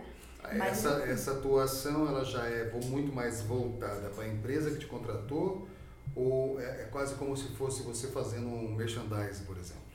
Depende, depende muito. Tem, é, tem empresas que eles pedem pra deixar explícito que é publicidade e tem empresas que eles falam, não, faz da forma que você achar melhor. O que você quiser fazer, não manda brief nada. Eles falam, ó, a gente só quer que você fala sobre esse produto, mas se você quiser falar do seu jeito, como que você usa e tal. E eu, eu tenho um, um negócio que eu gosto de conhecer o produto antes de divulgar. Eu não saio divulgando qualquer coisa só por conta do dinheiro. Eu gosto de conhecer antes. E ganha bastante presente, ganha bastante coisa, porque tem um negócio do tal de recebido, né, Recebidos. o pessoal fala. né? Recebidos. Eu fico vendo Recebidos pagos, pô, recebidos ganhos. vinho, recebe Recebe- não sei o quê, recebe joia, recebe... Não, tem, tem- é de tudo, né? Não tem um nicho Cara, é certo, bom, eles virar, mandam tudo. vamos virar É. esses influencers aí? Será que a gente... Debbie Lloyd. Tem minhas dúvidas, É. né? Eu, Não, é até engraçado que o pessoal fala assim, ai, porque esses blogueiros divulgam as coisas, eles nem usam, eles nem gostam, quê. eu viro cliente do- Ah, é? das marcas que me mandam. A- não primeiro, a marca me manda assim de graça pra divulgar, depois eu começo a comprar, porque eu gosto do produto. Aí eu começo a virar cliente da marca, eu sou assim. E você já ganhou o quê? Assim, o que, que chegou em você? Ai, resultado? olha, Mas, mas aí eu tem gente que não te contrata, só manda um presente pra poder você, tipo assim, a Divulgar. moeda de troca é divulgar. Puta, recebi um presente aqui, tô Não, eu usando. ganhei bastante coisa. Não tenho do que reclamar. Eu ganhei bastante coisa. Eu ganhei fone, ganhei caixinha de som JBL, ganhei relógio, aqueles smart, né? Ah, aquele smart. Smartwatch, smartwatch, né? Smartwatch. O iPhone, infelizmente, ainda não ganhei. Ô, ô, Apple, ô, Ainda não, tô vendo. Ah, dona de alguma lojinha, loja de. É, tô falando. frente, Aí, ó. É place, né? Place to you. É, assim. não, mas geralmente Ô. são, não, são as pessoas que têm umas lojas que Podia, vendem pela internet, Ah. se quiser. Uma GoPro. fone, É, Esse-. Ó, né? Eu vejo, É. eu vejo esses- Tem uma loja. Totopé, uma, uma Totopé que vem, que também eu vejo acompanha alguns blogueiros que fornecem. Ah, O menino que tem a casa lá, ah, aquela casa do, do- que faz academia lá, o- esqueci o nome dele. Quem faz academia? Ajuda aí, ô Chaveirinho, acorda aí. Que? O nome é. daquele menino lá que tem a casa do Fala aí, produção, lembra? Ô, produção. Qual o nome daquele rapaz que tem a casa lá, que o pessoal se, fica na casa dele lá? Mansão Maromba. Mansão É o Maromba. nome dele, Ah. Maromba. que- São Maromba. Eu vi lá o menino lá, o, qual é o nome do rapaz lá? O Toguro? Toguro. Toguro tem uma loja, uma loja de telefone lá que fornece pra ele alguns Aí, iPhones. Faz um link aqui. Aí, ó. Eu, eu, eu vejo notícia. esses influenciadores que têm, sei lá, 3, 4, 5 milhões de seguidores, É. né? Ganhando GoPros. Eu ainda não cheguei nesse nível. É. E- Não, ainda não. O meu ainda tá no relógio, num fone de ouvido. Maquiagem. Mas são coisas que eu gosto bastante, então pode continuar mandando. Chega maquiagem, chega perfume. Sim, sim. Isso, isso vai. Roupa, perfume, essas coisas, sapato, calçado. Ainda. Ó, tá roupa seria legal o graminha, né? O Graminha. Ah, Graminha seria graminha, legal. mas o né? Graminha é feminino também tem. É, tem feminino. Tem. mas Graminha. meio no estilo dela que é jovem. Tá? Graminha. Vamos ajudar. patrocinar, né? É, a Letícia aí, ó. Letícia aí, Graminha. Vamos falar com o Graminha, vamos, Né? vamos falar com o Graminha. indicar, fazer uma ponte. Exatamente, ela, vamos- repente. vamos- peraí, eu, vamos acho, eu acho Não, mas você, né? aí você vê, a gente não, eu não tô acostumada, né, com essas coisas. Comecei esse ano a, a crescer assim na internet, né? E aí, às vezes, chega lá em casa, encomenda, aí eu já fico eufórica. Eu falo, nossa, eu nem, nem esperava. Aí eu abro, vem, tipo, que nem a Trident, manda, às vezes, um kit com um monte de Trident. Nossa, eu fico tão Eu feliz. adoro. Ô, Trident, manda pra mim. Eu fico tão... Eu sou viciado Sério, eu recebi hoje. eu- Trident, o que mais? Quando eu tava saindo Chocolate, de casa pra vir pra cá, chocolate. eu recebi uma caixa assim, cheia de Trident. Aí, Eu fiquei tão Quem, feliz. é o cara que manda isso pra você? Esse dia eu recebi Manda que a gente fala da Trident aqui também, ó. Pode Esse- mandar. Esses dias eu recebi da Clube Social, um monte de Clube Social. Eu fico tão feliz, ainda mais quando é comida. Hum. Eu fico tão feliz. Nossa, que maravilha. O iFood. É. É, então, aí pode, pode mandar O pra você. iFood. Cadê o iFood? Caramba, hein? Jeff, cadê o iFood, Jeff? Pois é. Hã? Na hora que chegar ao vivo, a gente vai. No ao vivo vai ser o iFood? o iFood É muito engraçado que lá em casa a gente não tá acostumado. Eu vejo esses, foi o que eu falei, eu vejo esses blogueiros, influenciadores ganhando assim os produtos mega caros. Eles já estão acostumados. Então, pra eles, eles mostram, ó, recebi e tal, essa GoPro, esse iPhone. Agora eu recebo, eu ganho um Trident e já fico tão feliz. Pô, eu falo assim, eu recebi um Trident, uma caixa de Trident assim, eu, Eu faço uma festa em casa. Nossa, eu adoro Trident, meu Deus do céu. Mas daí você ganha e posta. É, aí eu posto. Aí, não, é porque normalmente quando eles mandam é porque eles estão fazendo alguma campanha, que nem da Clube Social, eles estavam fazendo uma campanha pra divulgar artistas de rua. Achei muito Eu da hora queria ganhar, essa sabe por quê? Caixa de cerveja. Eu recebi da Zé Brahma. Eu recebi da Brahma. Ah, não. Você é Eu delivery? queria uma... E, e olha um fato, uma eu não uma bebo cerveja. Eu não bebo cerveja. Pode ser que você mandar pra. É, fala- Mas manda eu pra gente. bebi. Eu bebi. Eu falei, o quê? Eu recebi aqui um monte de Brahma, eu não vou beber. Eu bebi, eu fiz Foi questão de aquela que beber. era nova lá, aquela que é premium lá, aquela... Ah, Ainda aquela malte, duplo puro malte. O Duplo malte, né? Duplo É. malte. Everton Neguinho, hein? É Eu verdade. Ah, recebi. propaganda. Eu recebi, porque eles estavam fazendo também uma campanha lá com a torcida do São Paulo, com o São Paulo Futebol Clube. E um monte de coisa assim relacionada também ao São Paulo, ao futebol, eu recebo direto lá em casa. É, isso eu ia falar, hoje você falou que fez, ó, São Paulo te ajudou numa campanha. Hoje, qual a sua ligação com o São Paulo? Então, eu tenho amizade com o presidente, né, o Júlio. Eu tenho amizade com os conselheiros. Tem o seu Homero, que é um, um conselheiro vitalício lá no São Paulo. E ele, é, ele foi a pessoa que a- abraçou a campanha. Mas quem, quem me levou pra, para o São Paulo foi um torcedor, que é o Carlos Sport, que ele tem um canal no YouTube também que ele fala sobre futebol e tal, sobre São Paulo. E ele ficou sabendo a minha história, ele me levou a minha história pro seu Homero e pra Vanessa, que é a esposa dele. E aí eles levaram pro clube. E aí hoje em dia um monte de gente lá no clube me conhece, eu tenho é, Você contato. é aquela torcedora doente. Tô, tô náutica. E aí eu tenho contato com, com o pessoal do marketing, tudo, então sempre que tem alguma ação, alguma coisa, eles me convidam pra participar e tal. Aí eu tô sempre por E lá. jogos? Você assiste jogos? Oi? Você é convidada para assistir jogos no estádio? Sim, sim. Eu, eu vou. Quando eu. Antes eu Mas ia, agora eu ela não assiste mais, ela fica muito nervosa. É, não não. Antes de eu eu ficava lá na torcida, né? Ficava lá na, na arquibancada. Agora eu fico no camarote. Ó, Você viu? Eita, Mas eu gosto. Não, você sabe que assim, pra assistir jogo eu prefiro ficar na, na arquibancada. Não, É muito bem melhor, é muito melhor. É mais emoção, é, Sabe por quê? Eu vou te falar. Outro É dia, outra eu, ta- vibe. né? outro dia eu tava no camarote lá do São Paulo e eu tava assistindo o jogo e eu me empolguei lá, fiquei nervosa, comecei a xingar. E o meu irmão começou a me cutucar, ele falou, menina, que você tá no camarote, às vezes tem familiar dos jogadores aqui, e você tá xingando. Aí eu falei, puta que pariu, eu queria estar ali, ó, na arquibancada. Que ali na arquibancada Você pode falar vou tudo, né? tudo. Então assim, eu, às vezes eu prefiro assistir na arquibancada, mas no camarote E aí, você fica como ali, você come, do São Paulo, como é que você tá? Acha que tem que ficar o Crespo, tira o Crespo, tira entendi. jogador? Tira o Crespo, você tá satisfeita com o time? Como é que tá isso aí? Na condição de torcedora, já que é fanática, né? Não, satisfeito. Assim, não, não, Torcedor estilo técnico. É porque assim, é complicado, né? Uma, ser, são, ser torcedor de São Paulino não é fácil, porque assim, quando você tá muito feliz, aí o time começa a cagar muito. É assim. Não, tu- você não tem um minuto de paz. Quando você acha que foi, não foi. É assim. não, eu eu gosto do Crespo, eu gosto do trabalho do Crespo. Mas agora quem tá vacilando muito é o Volpe, né? Mas a fase, goleiro tem uns lances de fase, Oi? assim, né? Os goleiros têm uma. É, mas a é, fase, acho a fase do que- tá É tá longa, a mãozinha curta. né? O que, que acontece? O bracinho curto Paulo? dele. Eu não sei explicar o que acontece em São Paulo, que é assim, chega uma hora que assim, os, os goleiros eles pegam, eles, eles começam a ir bem, a, a gente conquista o título, tal, uma maravilha. Aí do nada começa a cagar, mas assim, vai cagando, vai. Não para mais. Não pesa o fantasma ainda do, do, do Ceni nisso tudo aí, não? Porque Ah, não, tem, não tem um goleiro que se É, filma ali, todo meu. goleiro que vai. é, tem sempre a comparação. Porque os caras Tem- vão ser cobrados É. co- pra ser o Ceni, né? e não vai, Não o cara vai. não vai ser. O cara é, o Ceni, o é único. né? É. Ah, infelizmente tem sempre essa comparação, não tem como, né? Quando eu, quando eu contrato um goleiro, alguma coisa, a gente sempre fica assim, ai, mas saudade do Rogério Senna, ah, mas o Rogério Senna não fazer isso, não fazer aquilo. É, é, eu, acho que é, eu, eu acho que os goleiros, eles já entram no São Paulo com esse medo, com esse peso, de essa responsabilidade, né? De, E tem uma cobrança, na verdade. Acho que internamente deve ter uma cobrança Tem. sobre isso, né? Ah, sim. Eu acho O peso que- do, do, Rogério lá é muito forte, né? Tem jeito. É tipo você pegar. Sou corintiano, mas você fala assim, pô, Rogério Ceni como atleta, como indivíduo, a gente tem que falar, pô, o cara era admirável. Sim. né? Você pega o outro, por exemplo, que tem uma identidade grande, o Marcão O Palmeiras. do Palmeiras. Aí vai os caras, meu, o Veloso foi um cara legal.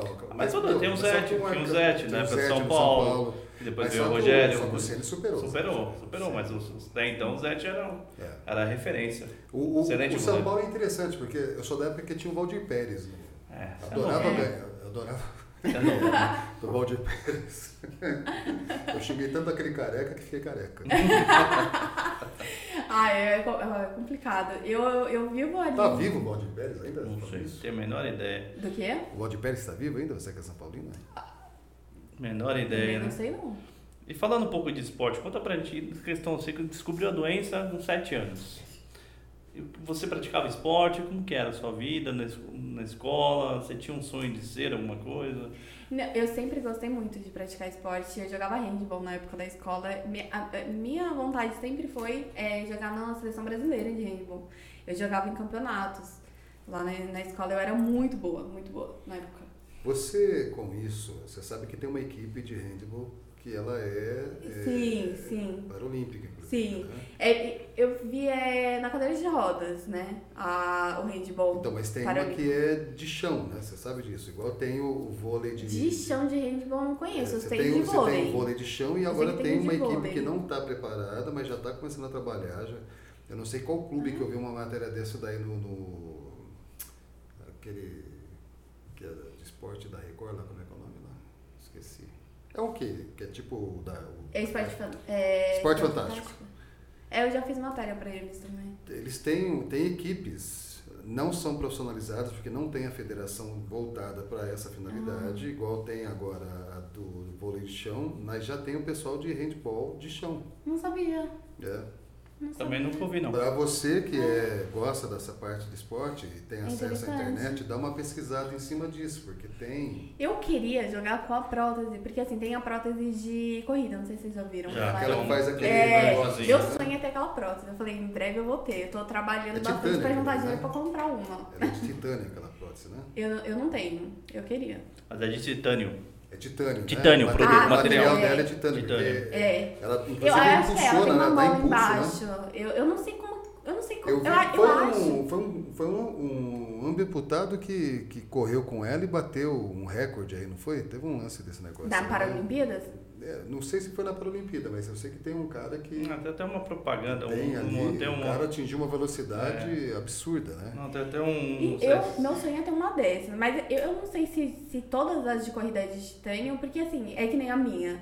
Tem de titânio, tem de. é, como que é o nome do outro? É aço. As carbono, fibra de carbono, não, fibra de carbono não. Não, eu esqueci o nome. Que é o mais leve. É um peso mais leve. Eu esqueci o nome, agora não vou lembrar. Mas assim, são vários, são vários tipos. Você, você escolhe. De acho que é mais cara. Mas eu não sei se a de corrida também tem, é, são vários modelos ou se é só de titânio. Não sei te explicar.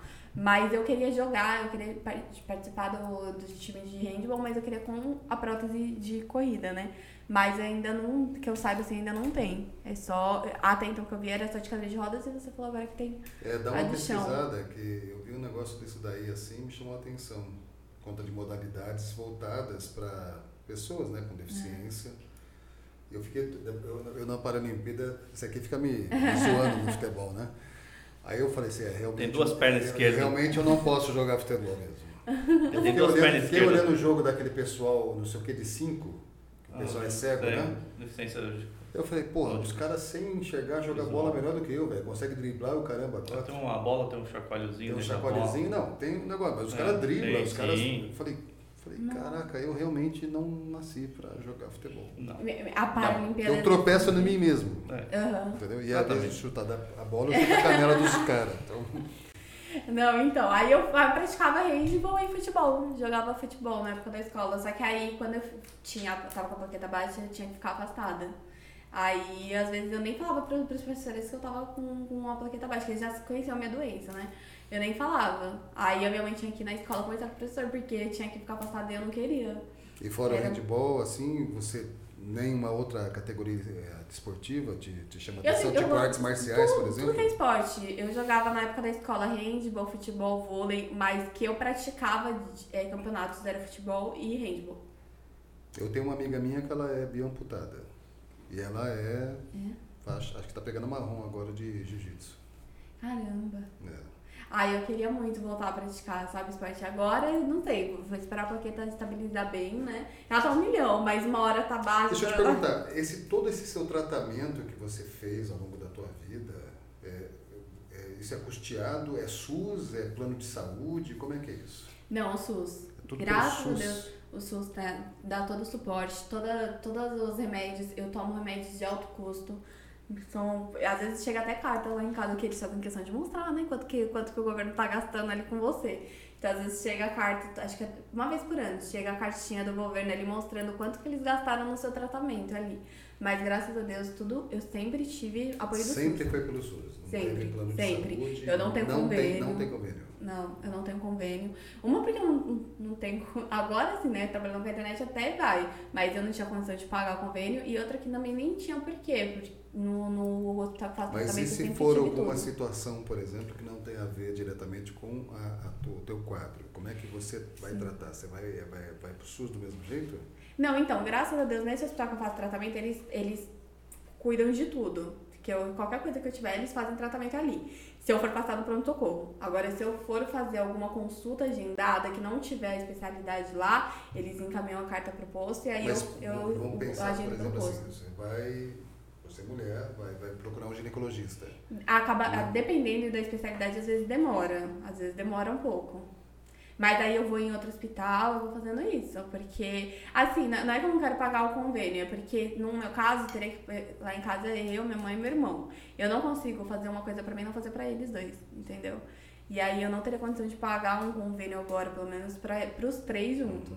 Então, pra mim, eu prefiro. Mas não tem aquela opção, por exemplo, que de outros tipos de coisa que você não precisaria, dependendo de ficar do SUS ali, uma situação que vai demorar uma consulta, porque ela vai ser eletiva, né? Uhum. Vai demorar três, quatro meses para passar pelo SUS e de repente você está precisando de uma consulta por uma situação específica.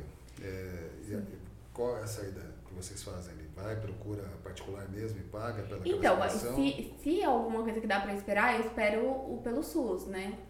Até ter vaga. Agora, se é alguma coisa que precisa com urgência, mesmo às vezes eu vou naquele doutor consulta. Aí, aí, Medlife. Então, tô- eu estou perguntando até Medlife. o pessoal da Medlife fazer, Aí, ó. fazer ela de garota propaganda. Da né? Medlife, né? E aí ela gosta Já, de- já, já emenda que eu tô tudo É. relacionado à saúde, farmácia. Então, Ó, a Medlife, garota a propaganda. Medlife, a Medlife, o que, que acontece? Ela é uma mistura do, do, do que seria o cartão de todos com o doutor consulta. ah, é? As pessoas elas se associam na Medlife. É um clube de saúde. né? É um clube de saúde, na verdade. Sim. Então você passa a ter acompanhamento, vai ter consulta que você vai ter é, até de graça, vamos dizer assim, Nossa. por conta do, do- de ser um clube de saúde, para você trabalhar. Eles, eles têm a, a- buscado o quê? As pessoas vão, vão se associam né? é, à Image Life. E aí, com base nisso, você tem consulta com clínico geral, por telemedicina. Sim. Você tem orienta seis eh, atividades de orientação médica com psicólogo Tem de é graça. Você né? tem orientação nutricional de graça. Você tem orientação com psicólogo de graça. Ai, que legal. Você tem orientação eh, com farmacêutico de graça, né? Tem o plano odontológico. Desconto Ai, em, né? desconto em farmácia. Você tem desconto em até 80% em medicamento. E nas principais redes de farmácia, até as aquelas farmácias de bairro. vai- Não sabia, não É, é bem, é bem legal. Você vai ter seguro de vida para acidentes pessoais, você tem Ai, auxílio funeral para toda a tua família. Ah, então, vou pesquisar. Com não direito, sabia. inclusive, à cremação, né? É. Que é um caso aí que o pessoal normalmente não tem. Ah, entendi. Aí, o que, que a gente pode ver? A gente pode ver se de repente dá um, um plano para ela de, de patrocínio de presente, que ela fica falando da Net Live. Garota É, propaganda aqui, ó, relacionada à saúde. Olha, tô aqui, Falar- vamos falar em vez de você responsável. procurar... Ah, inclusive, Vamos falar com o responsável da Medlife. A, Nosso a patrocinador. consulta, doutor consulta hoje tem uma consulta média entre 90 a 170 reais. Uhum. Com a MedLife você tem uma rede de 7 mil clínicas no Brasil todo, 5 mil laboratórios, 5 mil clínicas odontológicas. E a consulta, quando você vai fazer com alguma especialidade, que são todas as especialidades, Uhum. é mais barato, os exames são mais baratos e a consulta é mais barato que o doutor consulta. Ah, não sabia Você disso. paga de 80 a 110 reais, contra 90 a 170 no doutor consulta. É porque o doutor consulta uma roupa. É, E os exames lá são caros, Ah. comparados com os parceiros de laboratório, né? Da, aí você vai ter Hermes Pardini, Lavoisier, Delboni, que vai compondo as redes de laboratórios. E são muito mais baratos do que se Ai, você legal. pagaria direto lá no Dr. Consulta. Tá macarrão com o Dr. Consulta hoje. Né? É que a lá. Medlife é porreta mesmo. Medlife é... Eu Nossa, não é- sabia disso, não. Legal. É show de bola. Medlife. Mas a gente vai Ai, eu- falar com eles para poder Poder conseguir. fazer essa parceria para você Se aí, eles você poder usar, aí. porque numa eventual situação que você precise, né, e que não dá para esperar o SUS, Uhum. e que você procuraria o doutor consulta, você já não vai mais para o doutor consulta, você vai Pra e Medlife. vai para o Medlife. Logo, logo vai, Vai ter um deixar. aplicativo da Medlife, né, Medlife. né, na- vai ter um aplicativo que você vai poder marcar consulta, Você vai ter prontuário médico na, no, no, aplicativo, vai ter várias dicas de emagrecimento, dicas de alimentação, tudo é bem dentro prático. do sistema. É bem prático. Na palma da mão. Você que, você que está engajado aí com a internet, vai. Ai, Rapaz, E tudo fez que uma propaganda em Medlife. Adoro. Vai ficar cara, hein, Medlife? Não, mas essa é propaganda, dela, né? É. Eu fico pensando nela usando. Tô aqui na. Marquei minha consulta, galera. É. Barato. Né? ó, meu exame. Se fosse lá no doutor consulta, ia sair X. Aqui, ó, saiu 50% menos. Aqui, ó, na faixa. Entendeu? Adorei. Ó, acabei de fazer uma consulta com um nutricionista, não paguei nada, me deram uma dica legal para alimentação, para perder o peso, ganhar peso, aquela coisa toda. Adorei. Esse seu dia a dia, legal isso daí, né? Interessante. Fazer uma Não, legal, pra- interessante, não sabia não. Pra ter você aí como influência digital da Image Life, né? É legal, muito show de bola. Não, muito bom. Então, você você comentou no início que você vai fazer novos exames, é isso? Para ver a questão de como tá as plaquetas agora. Eu faço toda Já terça. cortou a medicação? É, eu faço toda terça. A gente cortou a medicação agora esses, por esses dias. Aí terça E quais são esses exames que você faz? É exame de sangue, hemograma Só para normal. fazer a contagem de plaquetas? Isso, hemograma normal com contagem de plaqueta. Aí eu, só que assim, eu tenho toda terça-feira, então eu tenho, eu saio de casa tipo 5 e meia da manhã pra ir pro hospital, porque eu tenho que fazer o exame de manhãzinha e esperar o exame ficar pronto pra passar na consulta. Como o hospital é longe da minha casa, então eu tenho que ficar lá, não dá pra eu ir E como é que voltar você vai para lá? Como é que é esse seu trajeto? Você vai de Então eu Uber? tenho gasto o muito tem, dinheiro com Uber. Tem aquele sistema... De transporte, não tem um Transporte da transporte da, prefeitura da também, que- prefeitura que... Como é que era o nome daquilo? Atende? É isso? Acho que era atende. Acho que Era atende. isso. Aquelas vans. É, que é- isso. Tem, não, tem a Atende, né, da, da prefeitura, mas o problema da Atende é que assim, ele, que nem, eles te buscam na tua casa, você tem consulta, vamos por 10 horas da, da manhã. Só que eles te buscam 6 horas da manhã e você tem que ficar no hospital, você passa em consulta. Aí eles só vão passar pra te pegar de tarde, então você tem que ficar o dia inteiro no hospital. É assim que funciona.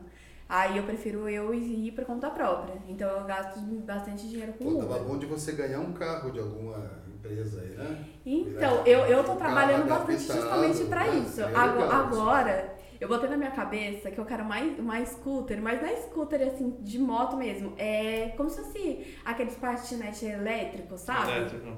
Só que sentadinho. Mob, o tal do Mob, É. né? Mob, acho que é o nome. Eu não lembro. É. Mas É uma scooter que não precisa de, de habilitação. Eu tenho habilitação, só que a minha habilitação é, é pra pessoa sem deficiência, né? Não, é, agora eu preciso fazer a alteração. Eu preciso fazer tudo pra alterar a carta. Fazer o PCD. Oi? PCD. Isso. E essa que tá cara. tá Ô, Então, né? deixa- cadê o Rodrigo? Não tá mexendo Rodrigo? nisso não? Tá cara. Um parceiro despachante pra Falar com o Rodrigo. de escola pra ajudar ela nisso daqui? Era legal, né? Ou Estela Isenções. vai aparecer o programa É, do. então. Estela Isenções. Vai aparecer o programa do Google aqui, ajuda a Letícia.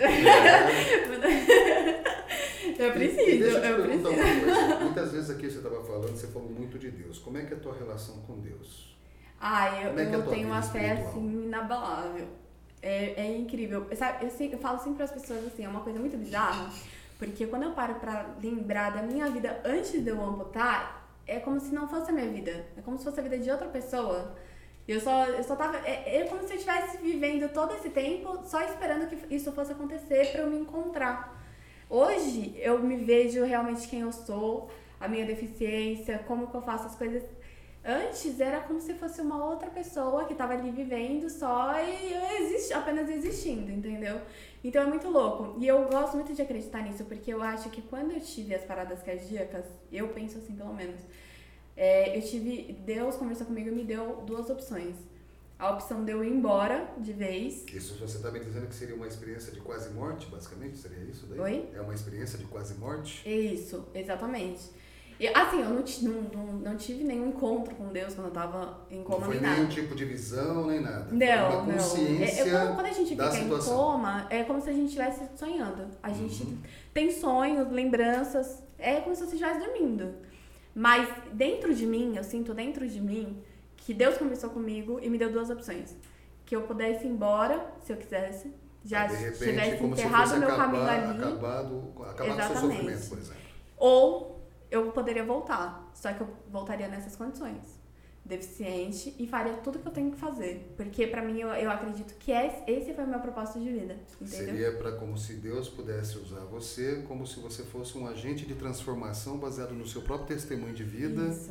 o quanto você alcançariam vidas, porque tem muita gente que quando acontece Sim. isso, às vezes culpa Deus, né, se revolta com a vida, entra na depressão, muitos se suicidam. Sim. Tem uma série de fatores negativos nesse sentido, né? Inclusive culpar a Deus como se fosse um castigo que Deus estivesse Sim. impondo sobre você.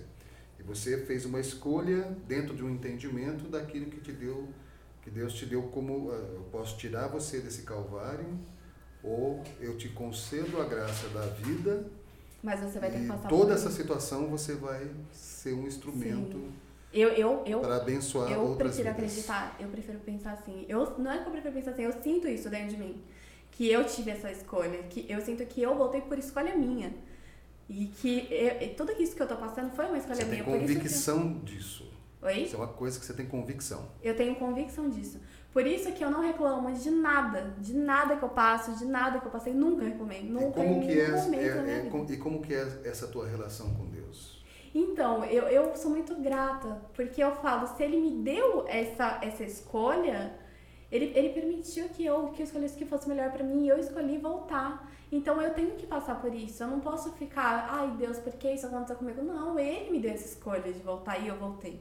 Entendeu? Então eu sou muito grata a ele por isso, por ele ter me, me permitido escolher o que eu queria pra mim, o que seria melhor pra minha vida. E eu voltei e agora eu tenho a intenção de atingir mais pessoas com isso, para que as pessoas entendam isso, entendam que tudo na vida é, é porque a gente tem que passar por. A gente passa por, pelo aquilo porque a gente tem que passar. É uma escolha nossa. A gente já veio para esse mundo já com essa escolha de passar por isso. Às vezes a pessoa fala, ai, mas é karma, não sei o quê. Não, não, não penso assim. Eu não penso que é um karma. Eu penso que isso é, foi, é necessário para o nosso crescimento espiritual, entendeu? Eu sou, eu sou espírita. Então eu acredito que a gente tem que passar por isso, porque em outras vidas a gente ficou com assuntos inacabados, assuntos é, pendentes. Então a gente tem que passar por isso para encerrar o nosso ciclo aqui e ir embora em paz. Então eu nunca reclamei de nada que eu passei, jamais na minha vida. Eu só tenho é, gratidão por tudo que eu passo. Porque mesmo computação me abriu portas imensas, assim, sabe? Tipo, coisas que. Sonhos que eu tô realizando que eu nunca imaginei que eu pudesse realizar antes, sabe? Você chegou a ser exemplo, nessa sua eh, situação de você virar influência digital dentro da- de todo o teu quadro em si? Eh, já chegou a ter pessoas que entraram na tua rede, por exemplo, e não tendo essa maturidade, é, esse nível de aceitação e entendimento, a te questionar ou de repente até te criticar, porque a gente teve um episódio que a gente fez que a gente tratou dos haters, né? Haters. É, no seu caso, já, já aconteceu situação de hater, pessoas que não compreendem, ou acham que de repente você quer usar isso como autopromoção, porque a, a mente humana, infelizmente, ela. Infelizmente é complicado. Não, hater, hater eu não cheguei a, a ter, mas a- às vezes acontece de eu postar algum vídeo contando. A, vi- é, porque eu gosto de postar vídeos assim engraçados, né? Pra fazer as pessoas focarem naquilo que eu tô falando. Então às vezes eu falo é, vantagens de ser deficiente físico. Aí eu brinco falando, não, porque eu não pego mais fila no banco, não pego mais fila, não sei o quê. Tiro com essa situação. E às vezes tem comentários de tipo, ai. Mas se eu tiver que arrancar um braço, uma perna pra isso, eu prefiro continuar na fila. é, aí eu falo, gente, mas não, não é uma opção. Não é uma opção. Ah, eu acordei e decidi que eu vou cortar a minha perna fora. Não é assim que funciona. Então, assim, às vezes tem uns comentários meio que você fala, nossa, o que, que passa na cabeça da pessoa comentar uma coisa dessa? Mas hater, graças a Deus até hoje eu nunca cheguei a ter. Pelo menos assim que eu, que eu vi, não. E não teve nenhum tipo de confrontamento, assim, de ninguém questionando nada a respeito do teu trabalho, assim. Às vezes, quando eu faço vídeos de calça, não dá para as pessoas verem que eu tenho prótese. E as pessoas não se dão ao trabalho de entrar no seu perfil e ver quem é você, a sua história. Não, elas veem o vídeo, elas vão lá e comentam. Elas veem o vídeo na timeline e elas comentam. Então, tipo, várias vezes eu recebo comentários. Mas que deficiência? Deficiência só se for na cabeça, porque não tem deficiência, tipo, sabe? Os Umas cara- coisas o assim. pessoal fala isso. Tem, tem comentários. Aí as- eu, nem, eu nem brigo, porque os meus próprios seguidores já ficam revoltados, eu vou lá e já comenta. Entra no perfil dela e vê antes de falar alguma coisa, sabe? Então, às O vezes pessoal tem já vai te defendendo. É, mas às vezes tem esses comentários assim, nada a ver. Mas isso não me afeta em nada. eu, eu não filtro nenhum comentário negativo, eu não filtro nada pra mim, assim, sabe? Eu, pra mim passa batido, eu dou risada. Eu vejo assim, nos comentários eu falo, gente, a pessoa é muito pobre de espírito pra comentar uma coisa dessa, sabe? Então, pra mim não me atinge. Muito legal. E aí? Assuntos, Interessante, né? assuntos interessantíssimos, É. pessoal. Eu acho que você tem que ter cabeça para trabalhar com a internet por conta disso, porque hoje em dia a internet é assim. É é uma ferramenta de trabalho e é uma ferramenta que ajuda, porque nem no meu caso, eu faço vídeos motivacionais, então tem pessoas que, que eu já recebi vários comentários de pessoas que acabaram de amputar um membro e conseguiram superar aquilo porque viu os meus vídeos e viu que nada é impossível, que a pessoa vai continuar tendo uma vida normal. Como que você se sente quando você recebe esse feedback, assim, de Eu, pessoas eu, que de tenho, repente... eu tenho um pouco de medo, pra ser sincera. Eu acho uma responsabilidade muito grande. da responsabilidade. É, é uma responsabilidade muito grande. As pessoas acabam depositando muita confiança em você. Então, que nem na época do Big Brother e tal, se eu é, comentava alguma coisa assim que as pessoas não concordavam, já vinha o pessoal me criticar. Não pintou um convite pro Big Brother? Você não pensou em se candidatar pro Big Brother, por exemplo? No, no que do Big Brother, você tá falando? Não, é porque assim, que nem eu, eu gosto muito da Juliette. Mas eu não colocava ela num pedestal igual todo mundo colocava ela como santa. Porque ninguém é santo, entendeu? Ela tem os erros dela. Lógico, eu queria que ela ganhasse. Mas eu não idolatrava. Mas eu digo assim, você não pensa ou já pensou em se candidatar para participar, Ah, eu exemplo? entrar pro Big Brother? É. Olha, eu já, eu já pensei, mas eu acho que eu não duraria uma semana. Que eu, eu sou muito briguenta. É mesmo? Eu sou ariana. Eita, Eu sou barraqueira. muito. Muito barraqueira, né? Eu sou, eu sou muito briguenta. Eu falei, eu não duro uma semana, né? Porque eu, eu não ia sair, eu não ia pedir pra sair, mas a pessoa ia me tirar na porrada. a pessoa ia. Nossa, ia dar muito ruim. Ia dar muito ruim. Mas eu não, eu, eu tinha vontade. Só que eu, eu penso assim, que nem agora eu, eu, eu me inscreveria. Mas às vezes eu fico pensando, e na prova de resistência? Como que ia ser, né? Com a prótese. Teve uma, uma, uma participante uma vez que me falaram, eu não assisti, mas eu falei que teve uma participante que usava prótese. Que entrou No no Big Brother. Oi? No Big Brother, isso? É, no Big Brother. Eu não sei que assiste esse Eu. Eu não sei o nome dela. Não. Nunca ouvi Ei. falar sobre isso. Também não. É que eu não assisto esses Como que era o negócios. Falar que eu não assisti, assisti os primeiros. Ela tinha uma prótese na perna. Eu só assisti o primeiro Big Brother, O primeiro e o segundo. que era aquele cara lá da vassoura. Eu, eu assisti os Vamos primeiros, aí eu depois eu assisti parei um. de assistir Depois disso e que eu eu entendi, os falei, bom, já vi o que que era. Nem achei que ia vingar, né? É que os, últimos- mais o último, na verdade, você não precisava nem assistir. Era tão comentado no Instagram, comentado no, É. na- nas redes sociais, você não precisava assistir. Você É. tinha ali, você abria a rede assisto social. Eu É não assisto a Fazenda, eu acompanho pelas redes sociais, porque eu não assisto. Daí você acaba falando tudo, o pessoal fala tudo ali. É. E o Big Brother, no último, foi o mais comentado. Teve maior é, votos de, de, de, pra sair lá, número de. É, o recorde de votação Ah, pra sim. sair. No Big Brother? É, 90%, 98%. Sim. Você Ah, não, aquele esse eu assisti. É, né? da Então isso que é, então isso Nossa, que é. fiquei com um ranço. então, aí eu só assim, eu, eu, eu acho que, não sei se eu conseguiria fazer prova de resistência, né, com a prótese e tal. Era uma coisa que eu até queria tentar. Mas eu, eu sei que tem uma participante uma vez que, que ela tinha uma prótese na perna, mas eu não, não consegui, não assisti. Então eu não sei como que eram as provas de resistências com ela, né? Eu nunca tinha Eu nunca falar também sobre isso. Eu não lembro. Eu não esqueci o nome dela. Eu Eu esqueci tive o nome dela. Ela tinha na perna a prótese. E aí, produção, consegue ver? Ai, vou acompanhar, só um minutinho. Eu não lembro, não lembro mesmo.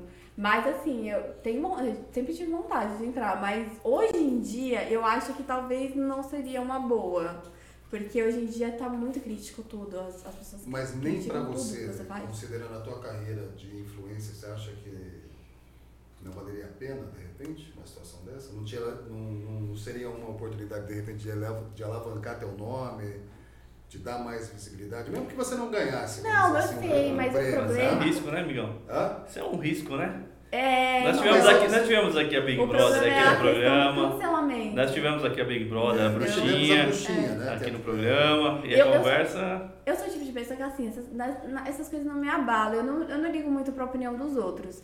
Mas eu acredito que, assim, se caso eu entrasse e fizesse, tivesse alguma atitude que as pessoas me cancelassem, talvez isso poderia afetar não o meu emocional, mas o emocional da minha família.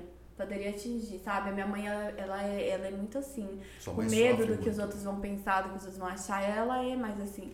Então eu, eu talvez não entraria por conta da minha família do que por conta de mim mesmo em si. Eu não ligaria pra mim, agora pra minha família ficaria mais receosa. E hoje em dia, qualquer coisa que você fala, tem sempre alguém que concorda e que não concorda. Mas, gente, isso não, não chega, não beira. É basicamente o que a gente estava falando com a, com a, a bruxinha. Né? Às vezes chega a ser um ponto que a gente fica questionando assim, cara, que, puta, quanta gente babaca, né? É. Porque As pessoas não, não medem, que nem eu, eu sou assim, eu, eu já errei muito, eu já fui bloqueada por umas pessoas na internet, assim, famoso, por, por expor a minha opinião.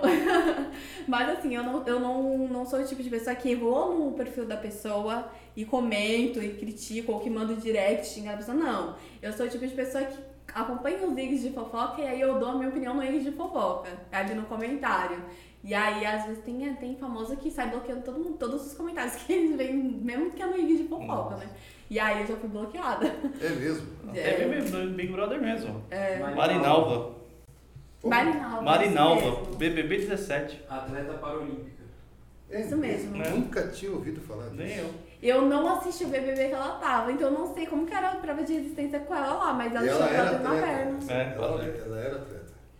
É, É, talvez, então. de repente, por ser atleta, talvez teria uma É, certa... poderia ter. Não. Ou Eu acho que ela provas, tinha prova de corrida. Ela as tinha prova provas. de corrida É, então pode e ser que as tal. provas né? sejam É. específicas pra É. ela. né? Nunca ouvi não falar que teve isso. Eu achei que era até para inovar no Big Brother, não sei Não, se participar, mas já É. teve. Aí eu fico, eu fico meio receosa com isso, entendeu? Que nem banho, eu tava bem sentada. Só que aí se, se eu cair, eu vou usa coisa. aquela cadeira de roda É pra cadeira de banho, é. De banho. Eu tomo banho na cadeira de banho. Então, às vezes, eu fico meio receosa, assim, de, de ter que precisar de alguma ajuda e tal, e entrar numa casa que a galera é cada um por si, entendeu? A tua casa ela foi toda adaptada para você já? A minha casa, ela não é toda adaptada. De quando eu amputei, a gente teve que fazer um empréstimo pra fazer uma reforma, porque eu não conseguia ir no banheiro sozinha, porque o banheiro tinha degrau e tal, então tinha coisas que me possibilitavam. Aí a gente fez essas reformas, assim, mas não conseguiu adaptar ela toda porque é muito dinheiro, não tem condição. Aí a gente fez o que dava mais pra Você fazer. ainda mora na parte de cima. Você É. tem que sempre subir uma escada. Na parte de cima. Aí a gente fez o que dava pra fazer. A gente fe- conseguiu colocar o banheiro mais pra perto do meu quarto, tirou a, a, a- a- o degrau, né? Fez uma rampinha. Então agora eu consigo ir no banheiro, mesmo na cadeira de autos, consigo ir no banheiro sozinha, consigo tomar banho sozinha. Mas não é adaptada, toda adaptada. É mais acessível, mas não toda adaptada. Legal. É bem, é bem caro as coisas de adaptação. Você pode dizer que de uma certa forma, com tudo isso que você já passou e tem passado, ainda assim você tem uma certa normalidade da tua vida hoje. Então, o meu problema é que eu, eu- a, minha, a minha cabeça ainda tá acostumada com a cadeira de rodas. Aí eu acordo, que nem o certo, aí eu acordar e colocar a prótese. Eu acordo e vou pra cadeira de rodas. Aí depois que eu lembro, eu falo, não, tem que colocar a prótese. Não é, não é nem preguiça, é, é automático. Eu me adaptei tanto à cadeira de rodas que é automático. Aí depois que eu lembro de colocar a prótese, eu vou, coloco a prótese. O pessoal da clínica lá da me, me briga comigo pra caramba.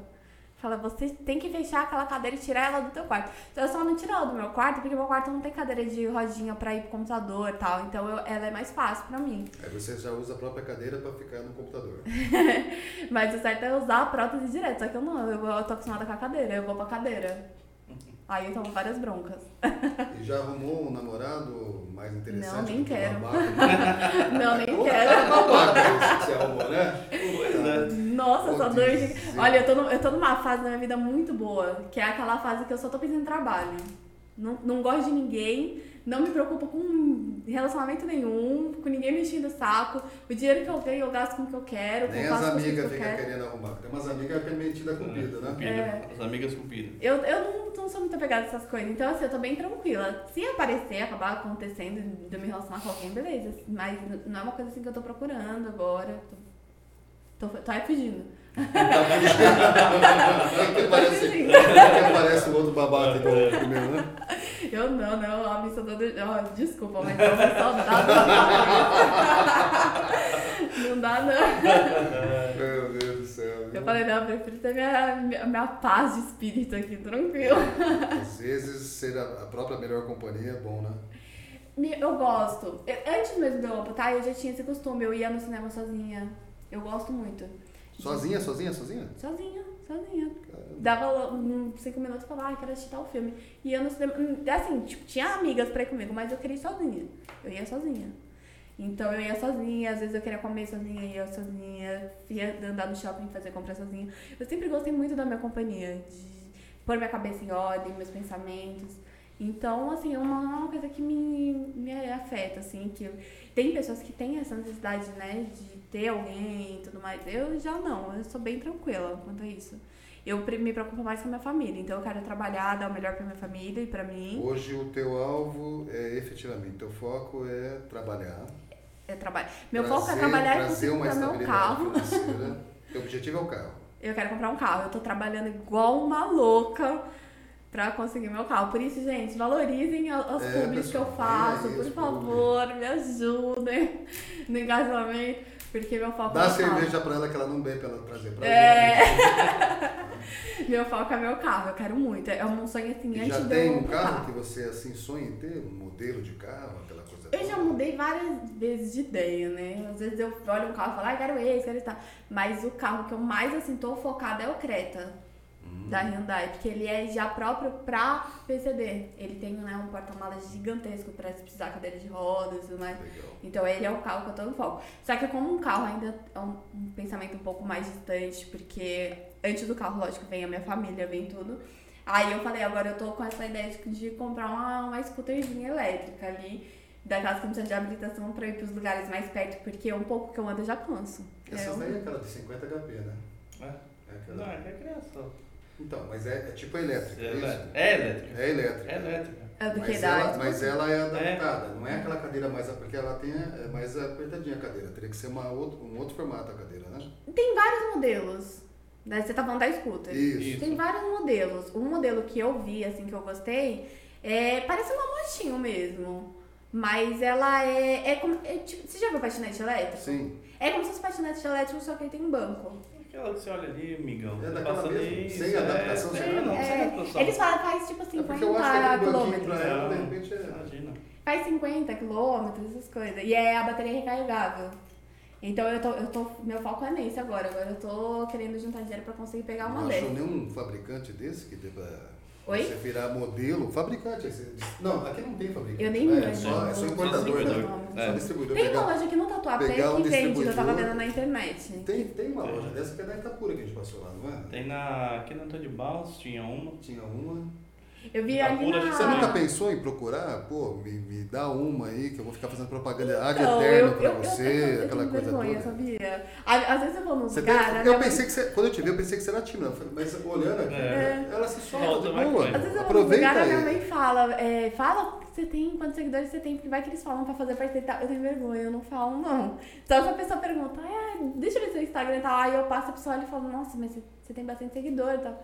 Mas eu tenho vergonha. Você tá com quantos seguidores no Instagram hoje? No Instagram eu tô com 111. 111. É, o Instagram às vezes me boicota, aí cai pra 110, aí volta pra 111, fica nessa, né? Eu vi Mas uma eu vez tava 111. 114 mil, aí ele vai.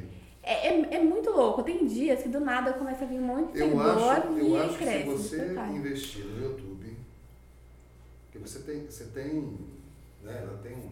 Didática.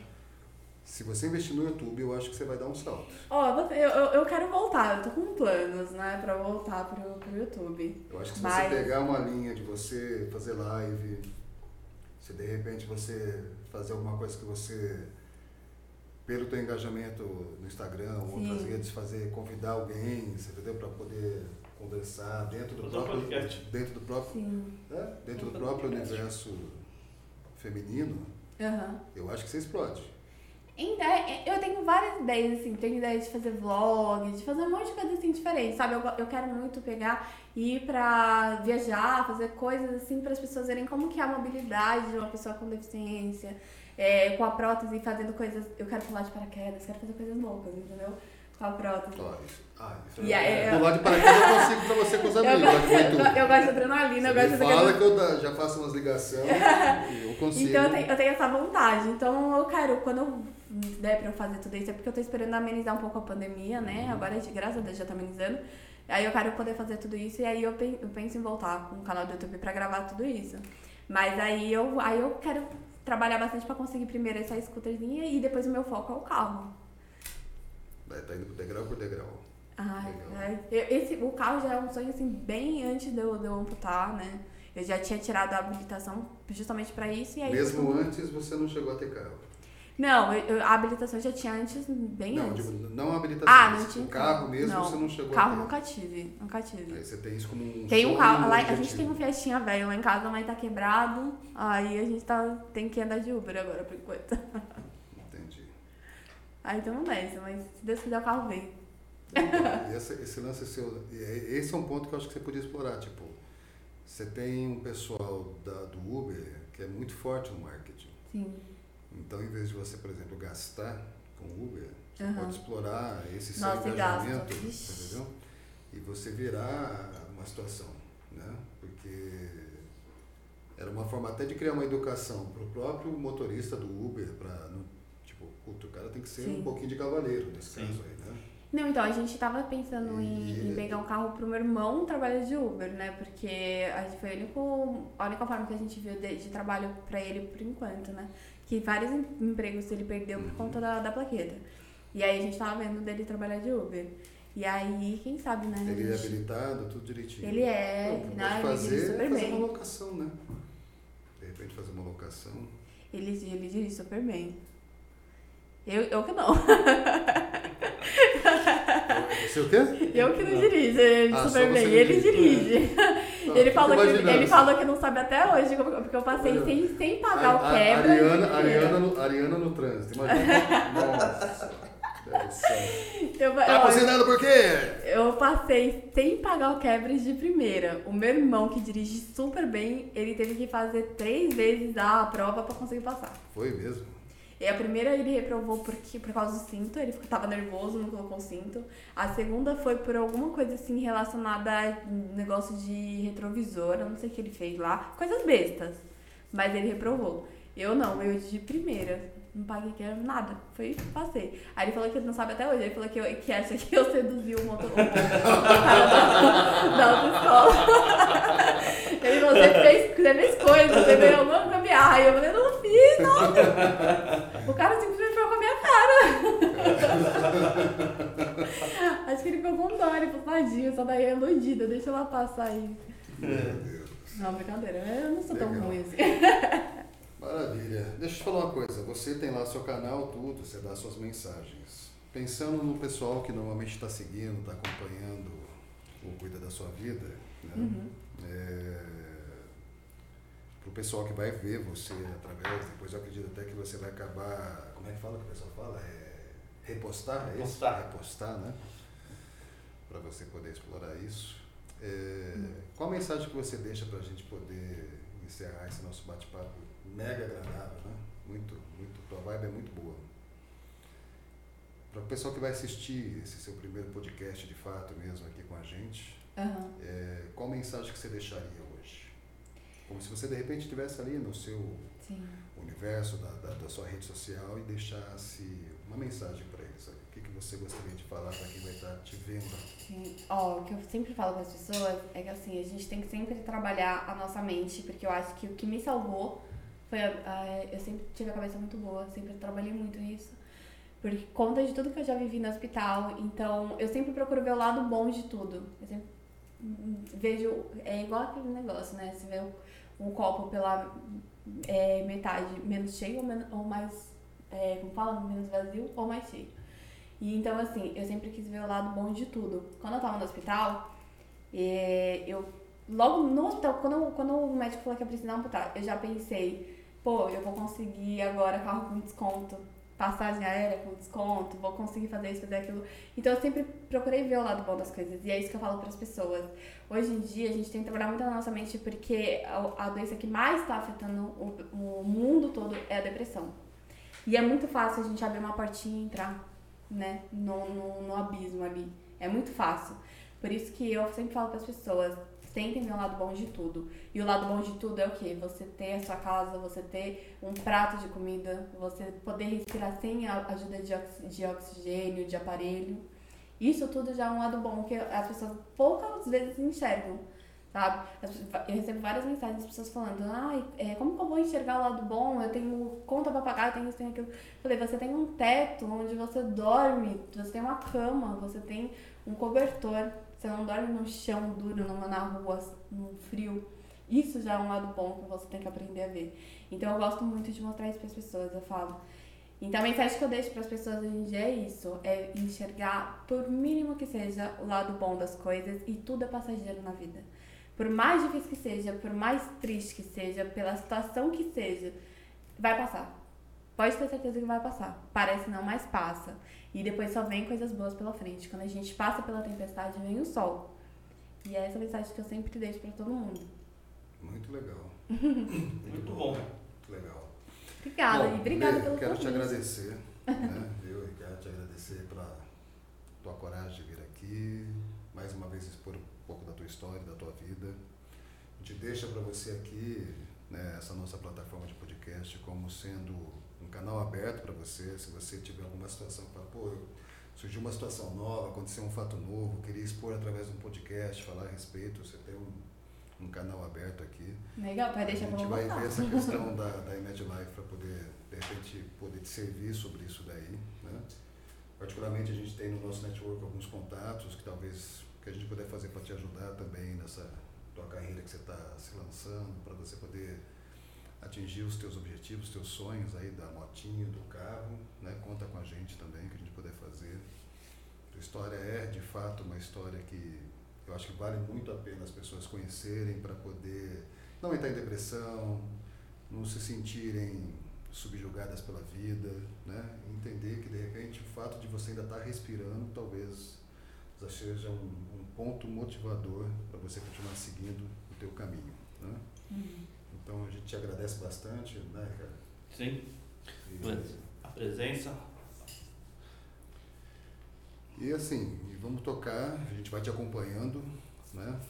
Você já que ele ganhou dois admiradores aí a mais para te Obrigada. E fica o microfone aberto para você quando você precisar, quando você Ah, eu que quiser. agradeço. Eu apostaria no YouTube. Ah, tem um presente nosso. Lembrancinha. Ai, eu tá vendo? Virei Bem de blogueira. Bem simples. Bem simples. Obrigada, tá? obrigada de coração.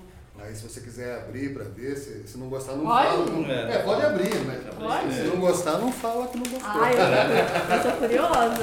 Eu não espero chegar em casa, não. Ai, que linda. Camiseta. camisa. Adoro. Que linda. Tem mais alguma coisa aqui? Ah, tem a caneca, tem a caneca. Pesadinha aqui. Tem a caneca personalizada do Cuida da Sua Vida, do podcast. Meu, caneca é uma coisa que eu amo. Eu também, sou viciado em caneca, adoro caneca. Ai, muito, muito, muito obrigada mesmo. pessoal, se quer me dar presente e não errar, me dá caneca. Pode ser qualquer caneca. Amei, amei. Obrigada de coração. Legal? Obrigada por, pelo espaço. Mas seja muito bem-vinda, seja muito bem-vinda sempre. Obrigada pelo espaço, E pelo convite. obrigado mesmo, obrigado pela tua liberdade de poder falar sem nenhum tipo de restrição, deixou a gente à vontade para sim. perguntar tudo, né? Mas valeu mesmo, tá? Pessoal, a gente quer agradecer aí a participação de vocês, agradecer o tempo de vocês, a gente espera que vocês gostem tanto do conteúdo que está sendo gerado aqui, como a gente teve essa oportunidade ímpar de poder estar aqui, batendo papo. E lembra, cuida da sua vida, não é mais um blá blá blá da internet, né? A gente busca sempre trazer algum conteúdo que traga algum tipo de enriquecimento para a vida das pessoas, né?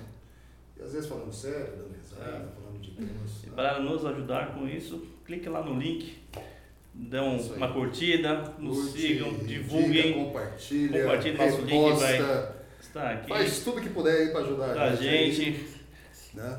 Que a gente possa divulgar e atingir muito mais E pessoas. você que é empresário, se quiser ter a tua marca exposta através de assuntos que são debatidos, são tratados aqui com seriedade, que vai vincular a tua marca, né, trazendo respeito, trazendo reconhecimento, a gente está aqui à vontade, é só falar com a nossa produção. Um abraço para vocês, felicidade, obrigado, fica com Deus.